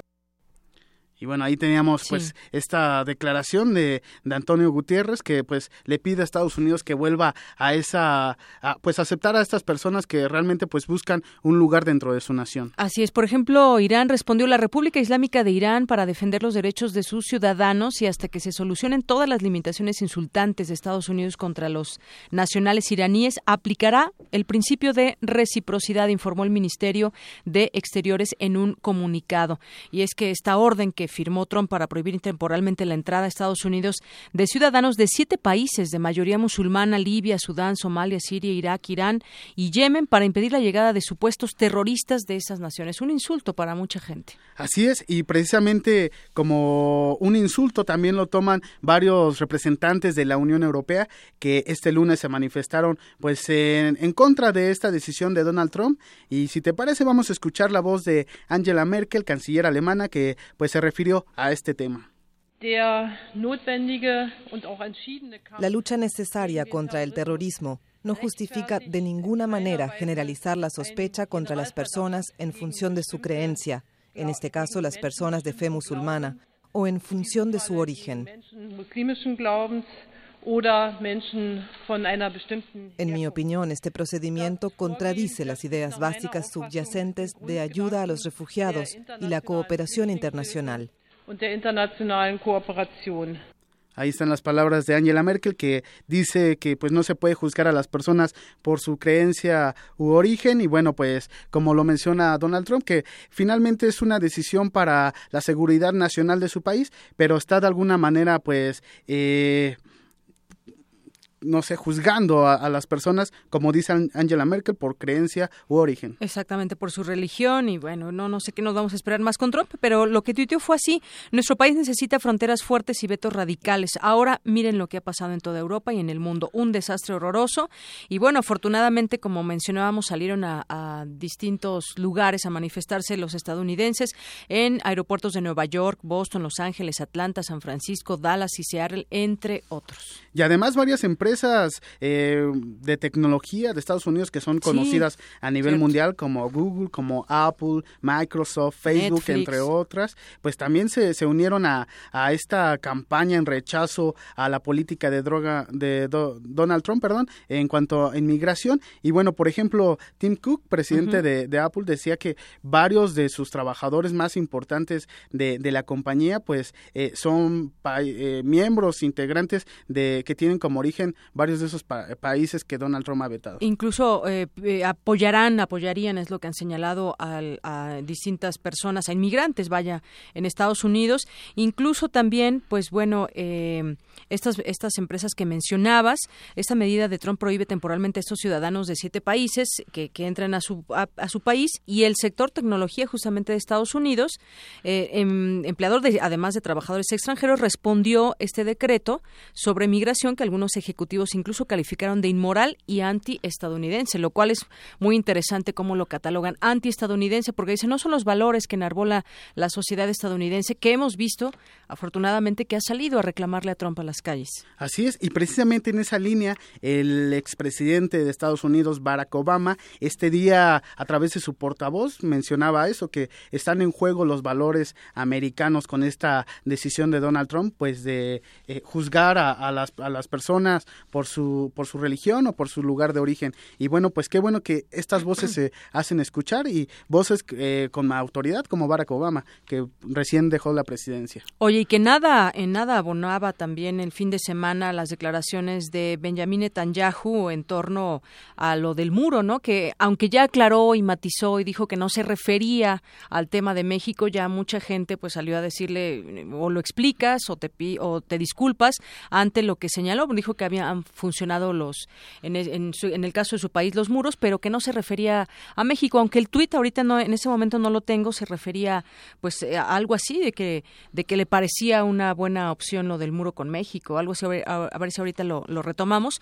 pero en nada abonan ese tipo también de, declaraciones y a través de Twitter otra vez. Sí, y que después se, se desdijo, trató de explicar que no se refería a, tanto a México, sino al muro que él mandó a construir eh, en Israel, pero curiosamente hoy la Casa Blanca anuncia que el presidente Donald Trump se reunirá con el primer ministro de Israel el 15 de febrero Así es que, bueno, no estaba tan, tan perdido, pues estas críticas que se le hacían a Benjamín Netanyahu eh, en cuanto al tuit que publicó relacionado al muro, que a él le parecía una gran idea, fue lo que publicó también este primer ministro de Israel. Así es, y que bueno, ya ahora Israel intenta aliviar esa tensión tras el tuit de Netanyahu sobre el muro de Trump y que, bueno, pues finalmente a lo que dijo, mira, fue algo así, eh, respaldamos las acciones adoptadas, no, este no es el, el tuit, pero bueno, el caso es que eh, aplaudía prácticamente en este tuit las acciones de Donald Trump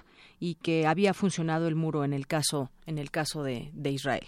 Y, y, otras de las reacciones de este lunes es que el estado de Washington demandó al gobierno del presidente Trump. El uh -huh. fiscal general de esa de ese estado, eh, Bob Ferguson, anunció que la medida judicial eh, esta medida judicial, siendo el primer fiscal de un estado en desafiar judicialmente la orden ejecutiva del presidente Trump. Y además, pues, eh, en, en, el ámbito internacional, pues, 1.500, perdón, un, casi un millón y medio de personas se han sumado a la petición para que Donald Trump no visite Reino Unido en, a finales de este año, como lo había invitado la primer ministra de esa nación, Theresa May. Uh -huh. Y bueno, pues, eh, dicen también que los, los británicos que no quieren que Donald Trump asista a su país por invitación de la reina. Así es, Eric. Bueno, aquí ya tengo el, el tuit de Benjamin Netanyahu, donde decía, al final de su tuit decía, great success, great idea. O sea, que es una gran idea. Y si no puso el nombre de México, pero se refería a que era una gran idea de Estados Unidos poner un muro con México uh -huh. por la inmigración ilegal y que de esa man manera se detendría. Oye, pero en, en ese tema de las ocurrencias y demás, el fin de semana también vimos lo que señalaba eh, Donald Trump y su jefe de gabinete de la Casa Blanca en torno a que hay un buffet de de formas en que México pagaría el muro, entre ellas que lo pagaran los cárteles. Vaya declaraciones. Sí, eh, está buscando alternativas el gobierno de Trump para de alguna manera, pues, en este discurso de brindar seguridad nacional a, a los estadounidenses, pues, buscan ya algún pretexto o alguna forma de, de hacer creíble, pues, esta construcción del muro que me parece, pues, está siendo muy criticado por varios sectores internacionales y bueno, pues ahora se enfoca hasta en el narcotráfico. Incluso ya le señalan que hay una situación de ignorancia en todo en todo este tema, por ejemplo, el impuesto que quería o que señaló sobre los bienes que vienen a través de la frontera. Y en todo esto, fíjate, también quien hará una gira por Estados Unidos es López Obrador, que anunció que hará una gira por diversas ciudades de los Estados Unidos para protestar con los eh, migrantes mexicanos contra la política de inmigración del presidente Donald Trump y agregó que como parte de su agenda en el vecino país del norte tiene contemplado visitar Chicago, Illinois, eh, Phoenix, Arizona, El Paso y Laredo, Texas, San Francisco, California y Nueva York, así como otras otras ciudades. Incluso amenazó con acudir a cortes internacionales para demandar a Donald Trump por discriminación racial y violación a los derechos humanos, como ya lo había mencionado en otros momentos. Así, eh, lamentablemente, pues estos actos que mencionamos de eh, juzgar a alguien por, por su religión o por su origen, también ha desatado pues una ola de discriminación en, en Canadá, uh -huh. donde seis personas murieron y al menos ocho fueron heridas luego de un ataque terrorista en una mezquita allá en Quebec. Si te parece, vamos a escuchar el reporte del primer ministro de Quebec, Philippe Coulard. Quebec ha sido golpeada hoy por el terrorismo. Es difícil de creer que algo así podría ocurrir en una ciudad tan pacífica y hermosa, pero ocurrió. Quiero expresar mis más profundas condolencias y mi apoyo a los seres queridos de las víctimas, a las familias de quienes han perdido la vida. Hoy todos compartimos un sentimiento de horror. También informó que fueron detenidos dos sospechosos y bueno, las con, eh, el primer ministro de Canadá, Justin Trudeau, eh, pues condenó este ataque que lo cataloga como terrorista y se da en un contexto donde precisamente pues hay una discriminación a sectores de la población por sus creencias religiosas. Así es. Bueno, pues muchas gracias por la información, Eric. Gracias, estaremos al pendiente de la información. Bien, nos vamos ahora con nuestra compañera Ruth Salazar. Las ciudades santuarios serán afectadas de diferentes maneras por la orden ejecutiva firmada por el presidente estadounidense Donald Trump, que tiene como objetivo bloquear su financiamiento, pues de 168 condados, 69 han declinado ser partícipes en las leyes anti-inmigrantes. Adelante, Ruth. Deyanira, buenas tardes. Esta es la información. El término ciudad santuario designa desde hace tiempo a las urbes estadounidenses que se niegan a compartir con autoridades federales la información de inmigrantes indocumentados, lo cual dificulta que sean localizados y expulsados del país. Algunas de estas ciudades cuentan incluso con una legislación que prohíbe expresamente a los funcionarios municipales colaborar con las autoridades federales a efectos de deportación sin papeles. Como medida para frenar la migración, el presidente estadounidense Donald Trump firmó una orden ejecutiva para retirar fondos federales a estas ciudades santuario. Ante esta orden, los gobernantes se han manifestado en contra. El alcalde de Nueva York, Bill de Blasio, prometió que desafiará en los tribunales. Por su parte, los alcaldes de Chicago, Ram Emanuel y de Los Ángeles, Eric Garcetti, también han renovado su compromiso para luchar contra la hostilidad de Trump y continuar siendo ciudades santuario. Damaso Morales Ramírez, maestro en Relaciones Internacionales por la Facultad de Ciencias Políticas y Sociales de la UNAM, explica cómo el gobierno de Trump podría obligar a estas ciudades a acatar sus medidas radicales en contra de los migrantes sin documentos a través de los fondos que otorga para que subvencionen algunos otros servicios. En algunas ciudades esto llega a representar incluso 40% o quizás 50% de su presupuesto y esto en realidad sí pondría en una situación bastante complicada a estos alcaldes. Y en este caso, pues también el gobierno mexicano tendrá que hacer una labor muy firme en lo que es la orientación, la asesoría, el acompañamiento, el apoyo jurídico a todos nuestros migrantes que puedan ser sujetos de algún tipo de violación a sus derechos humanos. El académico de la UNAM recalcó que la defensa de los políticos y alcaldes de la ciudad de Santuario también tiene su motivación con fines electorales, ya que un número significativo de los votantes son de origen latinoamericano esta población forma parte de la vida cotidiana de estas ciudades, forma parte de su economía, forma parte de su comunidad y este hecho de convertirse de repente en un policía que está en una acción persecutoria, pues obviamente daña mucho a la propia ciudad, daña la moral de la propia ciudad, daña la economía y al sentido de comunidad que existe en estas ciudades. Los alcaldes y algunos otros políticos que están asentados en esas ciudades tienen gran interés en hacer una defensa precisamente porque saben que gran parte también de su voto depende depende precisamente de las comunidades este, de migrantes y los familiares que ya están establecidos y reconocidos y con residencia en estas ciudades. De acuerdo con un informe del Centro de Estudios Pew, en Estados Unidos viven 11.5 millones de extranjeros no autorizados, de los cuales el 52% son de origen mexicano. El estudio añade que California, Texas, Florida, Nueva York, New Jersey e Illinois son los estados que históricamente han alojado a la mayoría de los migrantes indocumentados. Hasta aquí la información de Yanira. Buenas tardes. Gracias, Ruth. Muy buenas tardes. Prisma RU. Para nosotros, tu opinión es muy importante. Síguenos en Facebook como Prisma RU.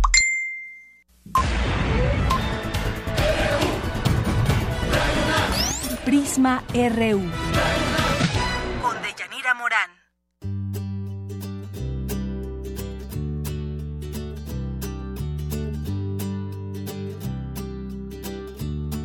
Bien, y seguimos con eh, Hugo Huitrón, director de Gaceta UNAM. Tengo aquí la Gaceta en mis manos y la emoción del primer día. Siempre es un gran abrazo el que te da la UNAM al arranque de clases, así que a disfrutar, a aprender y a generar todo ese conocimiento en las aulas de nuestra universidad. ¿Qué tal, Hugo? Bienvenido, buenas tardes. ¿Qué tal, Deyanira? Buenas tardes.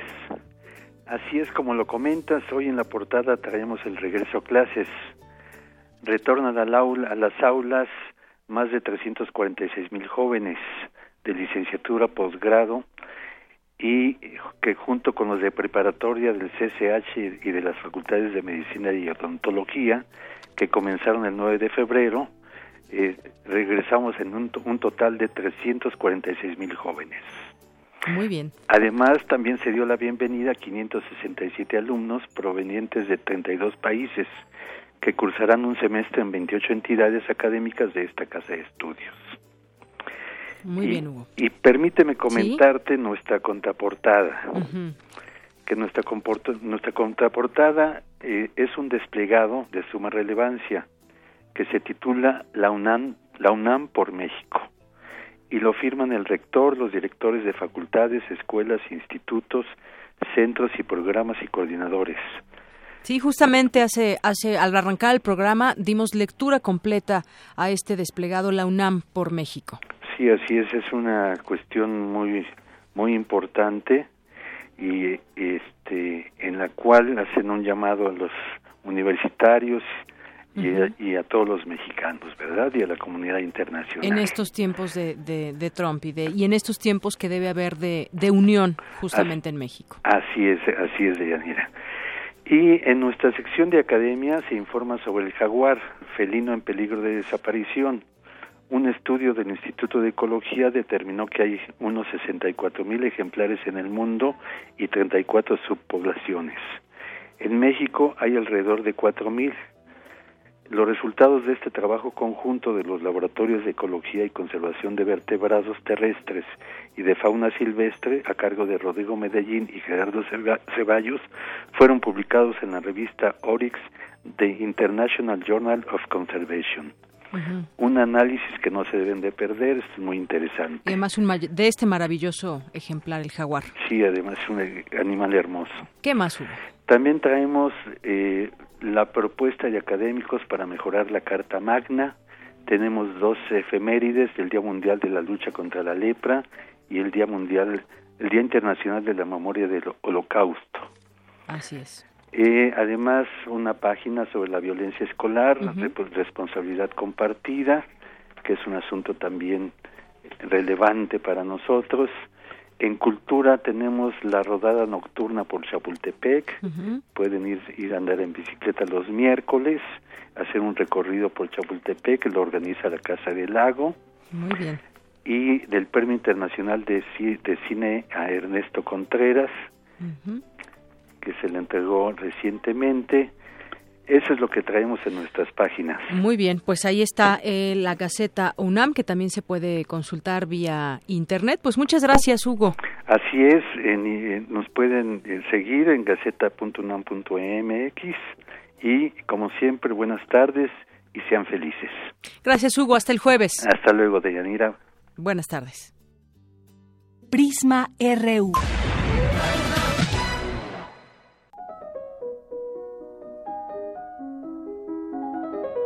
Cartografía RU con Otto Cázares.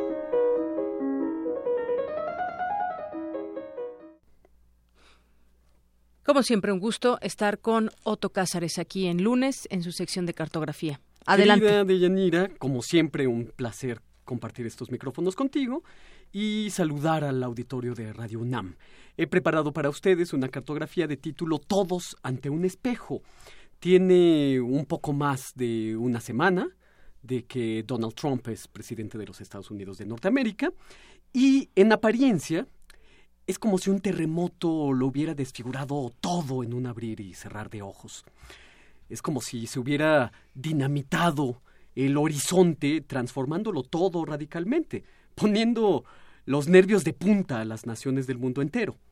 Hay una obra del artista emparentado con el surrealismo Max Ernst, de título Una semana de bondad, una obra de 1934, en la que Ernst hace un recuento de horrores en la sucesión de los días de una semana. Se trata la obra de Ernst de un semanario del suplicio que va incrementando el sadismo y la tensión psíquica conforme pasamos del lunes al martes, al miércoles, al jueves. En fin, a esta semana de martirio, Max Ernst la llamó en su obra, irónicamente, una semana de bondad. Pues la primera semana de Donald Trump es como la semana de la bondad de Max Ernst el New York Times, en su edición del sábado, decía que ningún presidente en tiempos modernos, y quizá en ninguno, había empezado con tal ráfaga de iniciativas hacia tantos frentes. El mundo está roto, dijo en una cumbre de Suiza un importante académico, y en realidad todo el mundo toma la oportunidad por los cabellos para hacer declaraciones contra Trump, por ejemplo, en entregas de premios. Ahí donde hay un micrófono, hay un discurso, un disenso, todo el mundo se politiza y hay una febrilidad en las opiniones. Surgen a manera de espejo extrañas ideas nacionalistas y, por ejemplo, en, en, México, Relaciones Exteriores saca partido de esto diciendo México más unido que nunca, todos somos México y generalizaciones absurdas de este tenor. Casi no es necesario que yo haga un recuento de la semana de bondad de Donald Trump, todos estuvimos en vilo y todos estuvimos suficientemente atentos de la sucesión de decretos, de impactos, de intimidaciones, ah, de hostilidad en contra de la prensa, hostilidad al disenso, extremismo xenófobo, veto étnico y religioso en contra del Islam. Uf, el reportero Robert Fisk escribió, se sienta un precedente maligno, un precedente nazi, fascista, racista, perverso, antiliberal, antiintelectual, inmoral, cruel. A esto hay que agregar que la agresiva diplomacia tuitera de Donald Trump va a continuar con el militarismo. Cegados por eh, la, la prisa como estamos, aturdidos por la retaíla de los acontecimientos, según mi criterio, habríamos de preguntarnos ¿Qué hemos aprendido de todo esto? Aunque no nos hayamos dado cuenta de lo aprendido. ¿Qué hemos aprendido aunque no hayamos reparado aún en ello?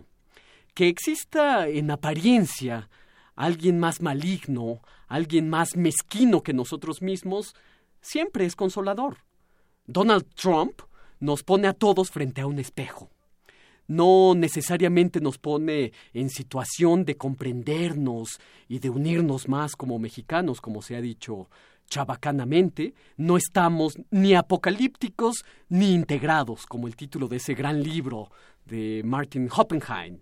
Siempre es consolador pensar que hay alguien más maligno que nosotros, o más estúpido, o más miserable. Trump es esa consolación. Donald Trump nos pone ante un juego de espejos. Habríamos que preguntarnos lo siguiente. ¿Y el muro ideológico enormemente violento que se alza en la frontera sur de nuestro país? La frontera de Chiapas con Guatemala no es menos ofensivo que el muro de Trump o el muro de Netanyahu. Tenía mucha razón Carlos Fuentes cuando decía que la frontera con Estados Unidos no es únicamente la frontera entre dos países, es la frontera entre dos culturas, entre las dos Américas. Pero la frontera sur de nuestro, de nuestro país también es una frontera cultural, es la frontera porosa de la pobreza, el juego de espejo ante el que nos coloca Trump debería hacernos pensar en nuestro propio veto étnico, en nuestro propio veto religioso, antiético, discriminatorio para con nuestros propios pueblos indígenas. Eh, ¿Más unidos que nunca? Yo no lo creo. Y el discurso xenófobo, misógino de todos los días en nuestro país, el extremo antiintelectualismo de la clase política mexicana, la hostilidad contra la prensa, es consolador pensar que hay alguien aún más maligno que nosotros. Todos estamos ante un espejo, todos debemos eh, ver nuestro propio rostro ante el espejo que nos ha puesto Donald Trump. Para terminar esta reflexión, quiero decir algo acerca de un filósofo de primer orden. No es que este filósofo de origen judío, que por cierto estuvo confinado algunos años en un campo de concentración, Emmanuel Levinas, haya hablado por primera vez filosóficamente desde luego, acerca del otro. Ya muchos lo habían hecho. Pero sí, Emmanuel Levinas eleva por primera vez el rostro del otro a categoría filosófica. Ahora que estamos ante el espejo, hay que regresar a Levinas también, ver el rostro del otro, que es infinito, acercarnos al rostro del otro con amor. ¿Y qué es el amor para Emmanuel Levinas? Amor dice el filósofo, es satisfacer esa hambre sublime por el otro. Ante el espejo me veo a mí mismo y veo el rostro del otro. Y hay una ligadura entre el otro y yo. Ligadura, es decir, una religión. Una religión del otro que es distinto a mí. ante el espejo que nos pone Donald Trump, hay que hacer un ejercicio de autocrítica y de autoconciencia. Ante el espejo, ver el rostro del otro. Y esto es lo que yo tengo que decir este lunes 30 de enero. Muchas gracias. Muchas gracias, Soto, y veámonos ante ese espejo, justamente. Muchas gracias. Querida Deyanira, hasta el próximo lunes. Hasta el siguiente lunes. Arte y cultura.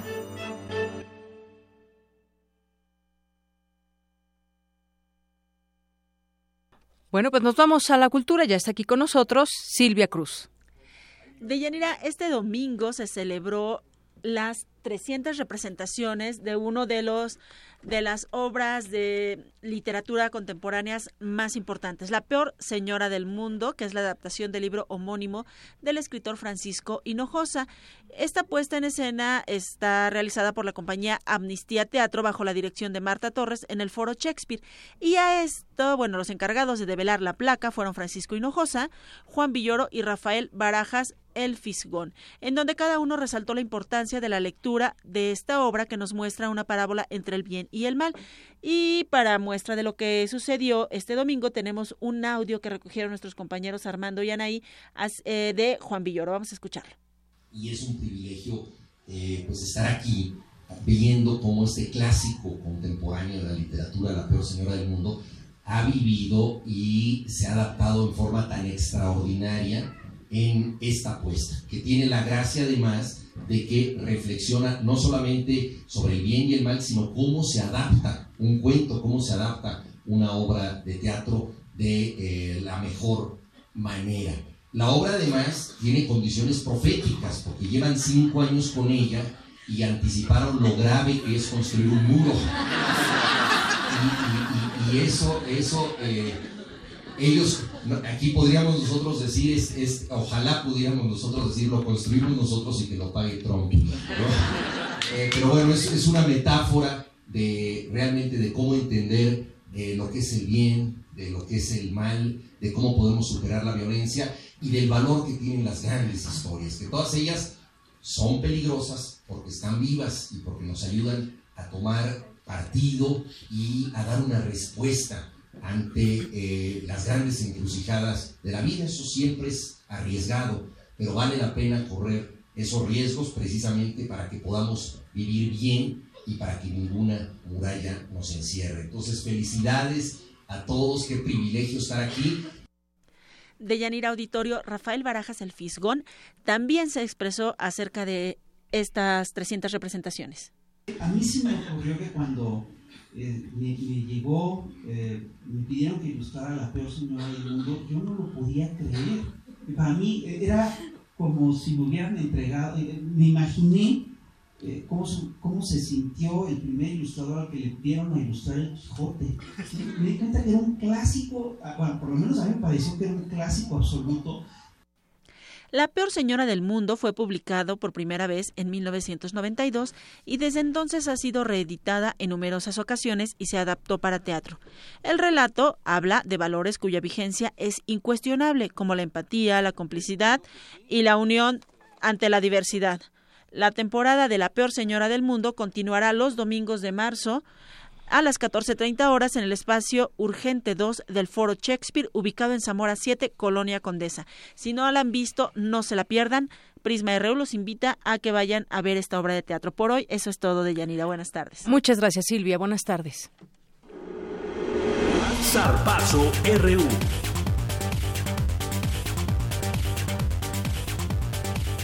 Y ya aquí con nosotros en esta segunda hora Isaí Morales en los deportes. Isaí, adelante. ¿Qué tal, Deyanira? Muy buenas tardes. Ya esta segunda hora.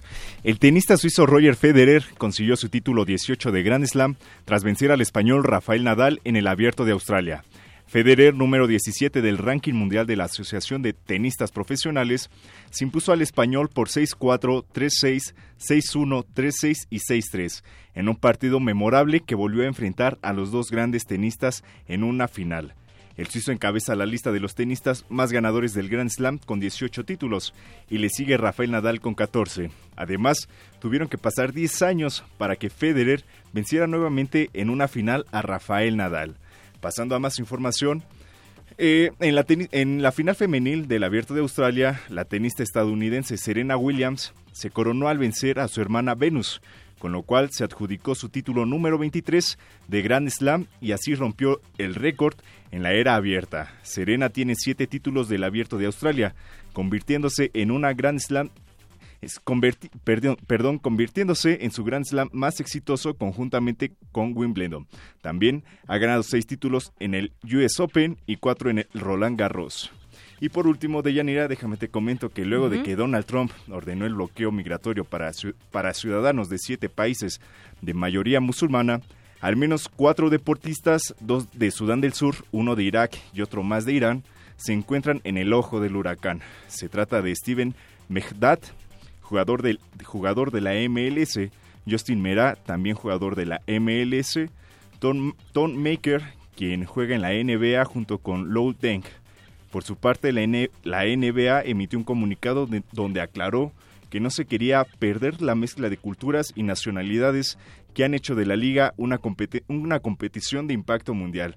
Y aquí vemos una vez más eh, los resultados de esta política migratoria del presidente de Estados Unidos, Donald Trump, que está afectando también al deporte norteamericano. Así es, afectando a todos por igual. Muchas gracias, Isaí. No, de qué, de nos vemos mañana. Hasta mañana.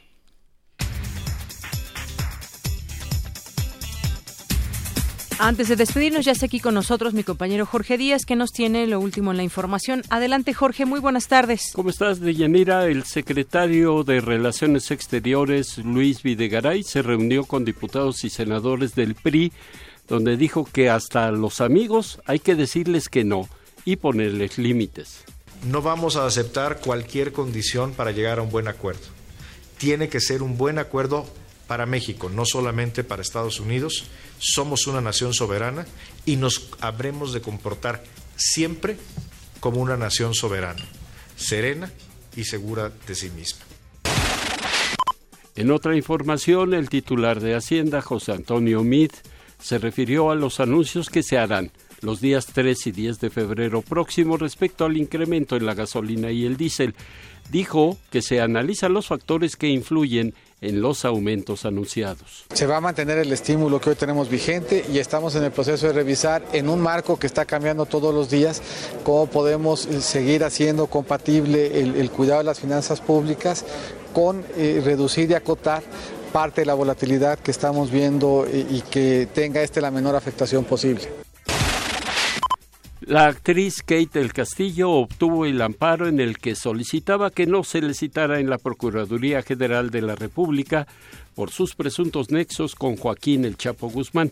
Este mediodía, un tribunal federal confirmó la decisión de Yanira. Lo último.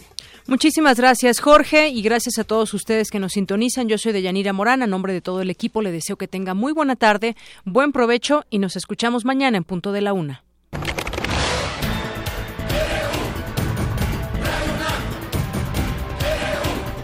Prisma RU. Los perfiles del acontecer universitario de México y el mundo en una frecuencia. De lunes a viernes, de una a 3 de la tarde. Radio UNAM. Clásicamente informativa.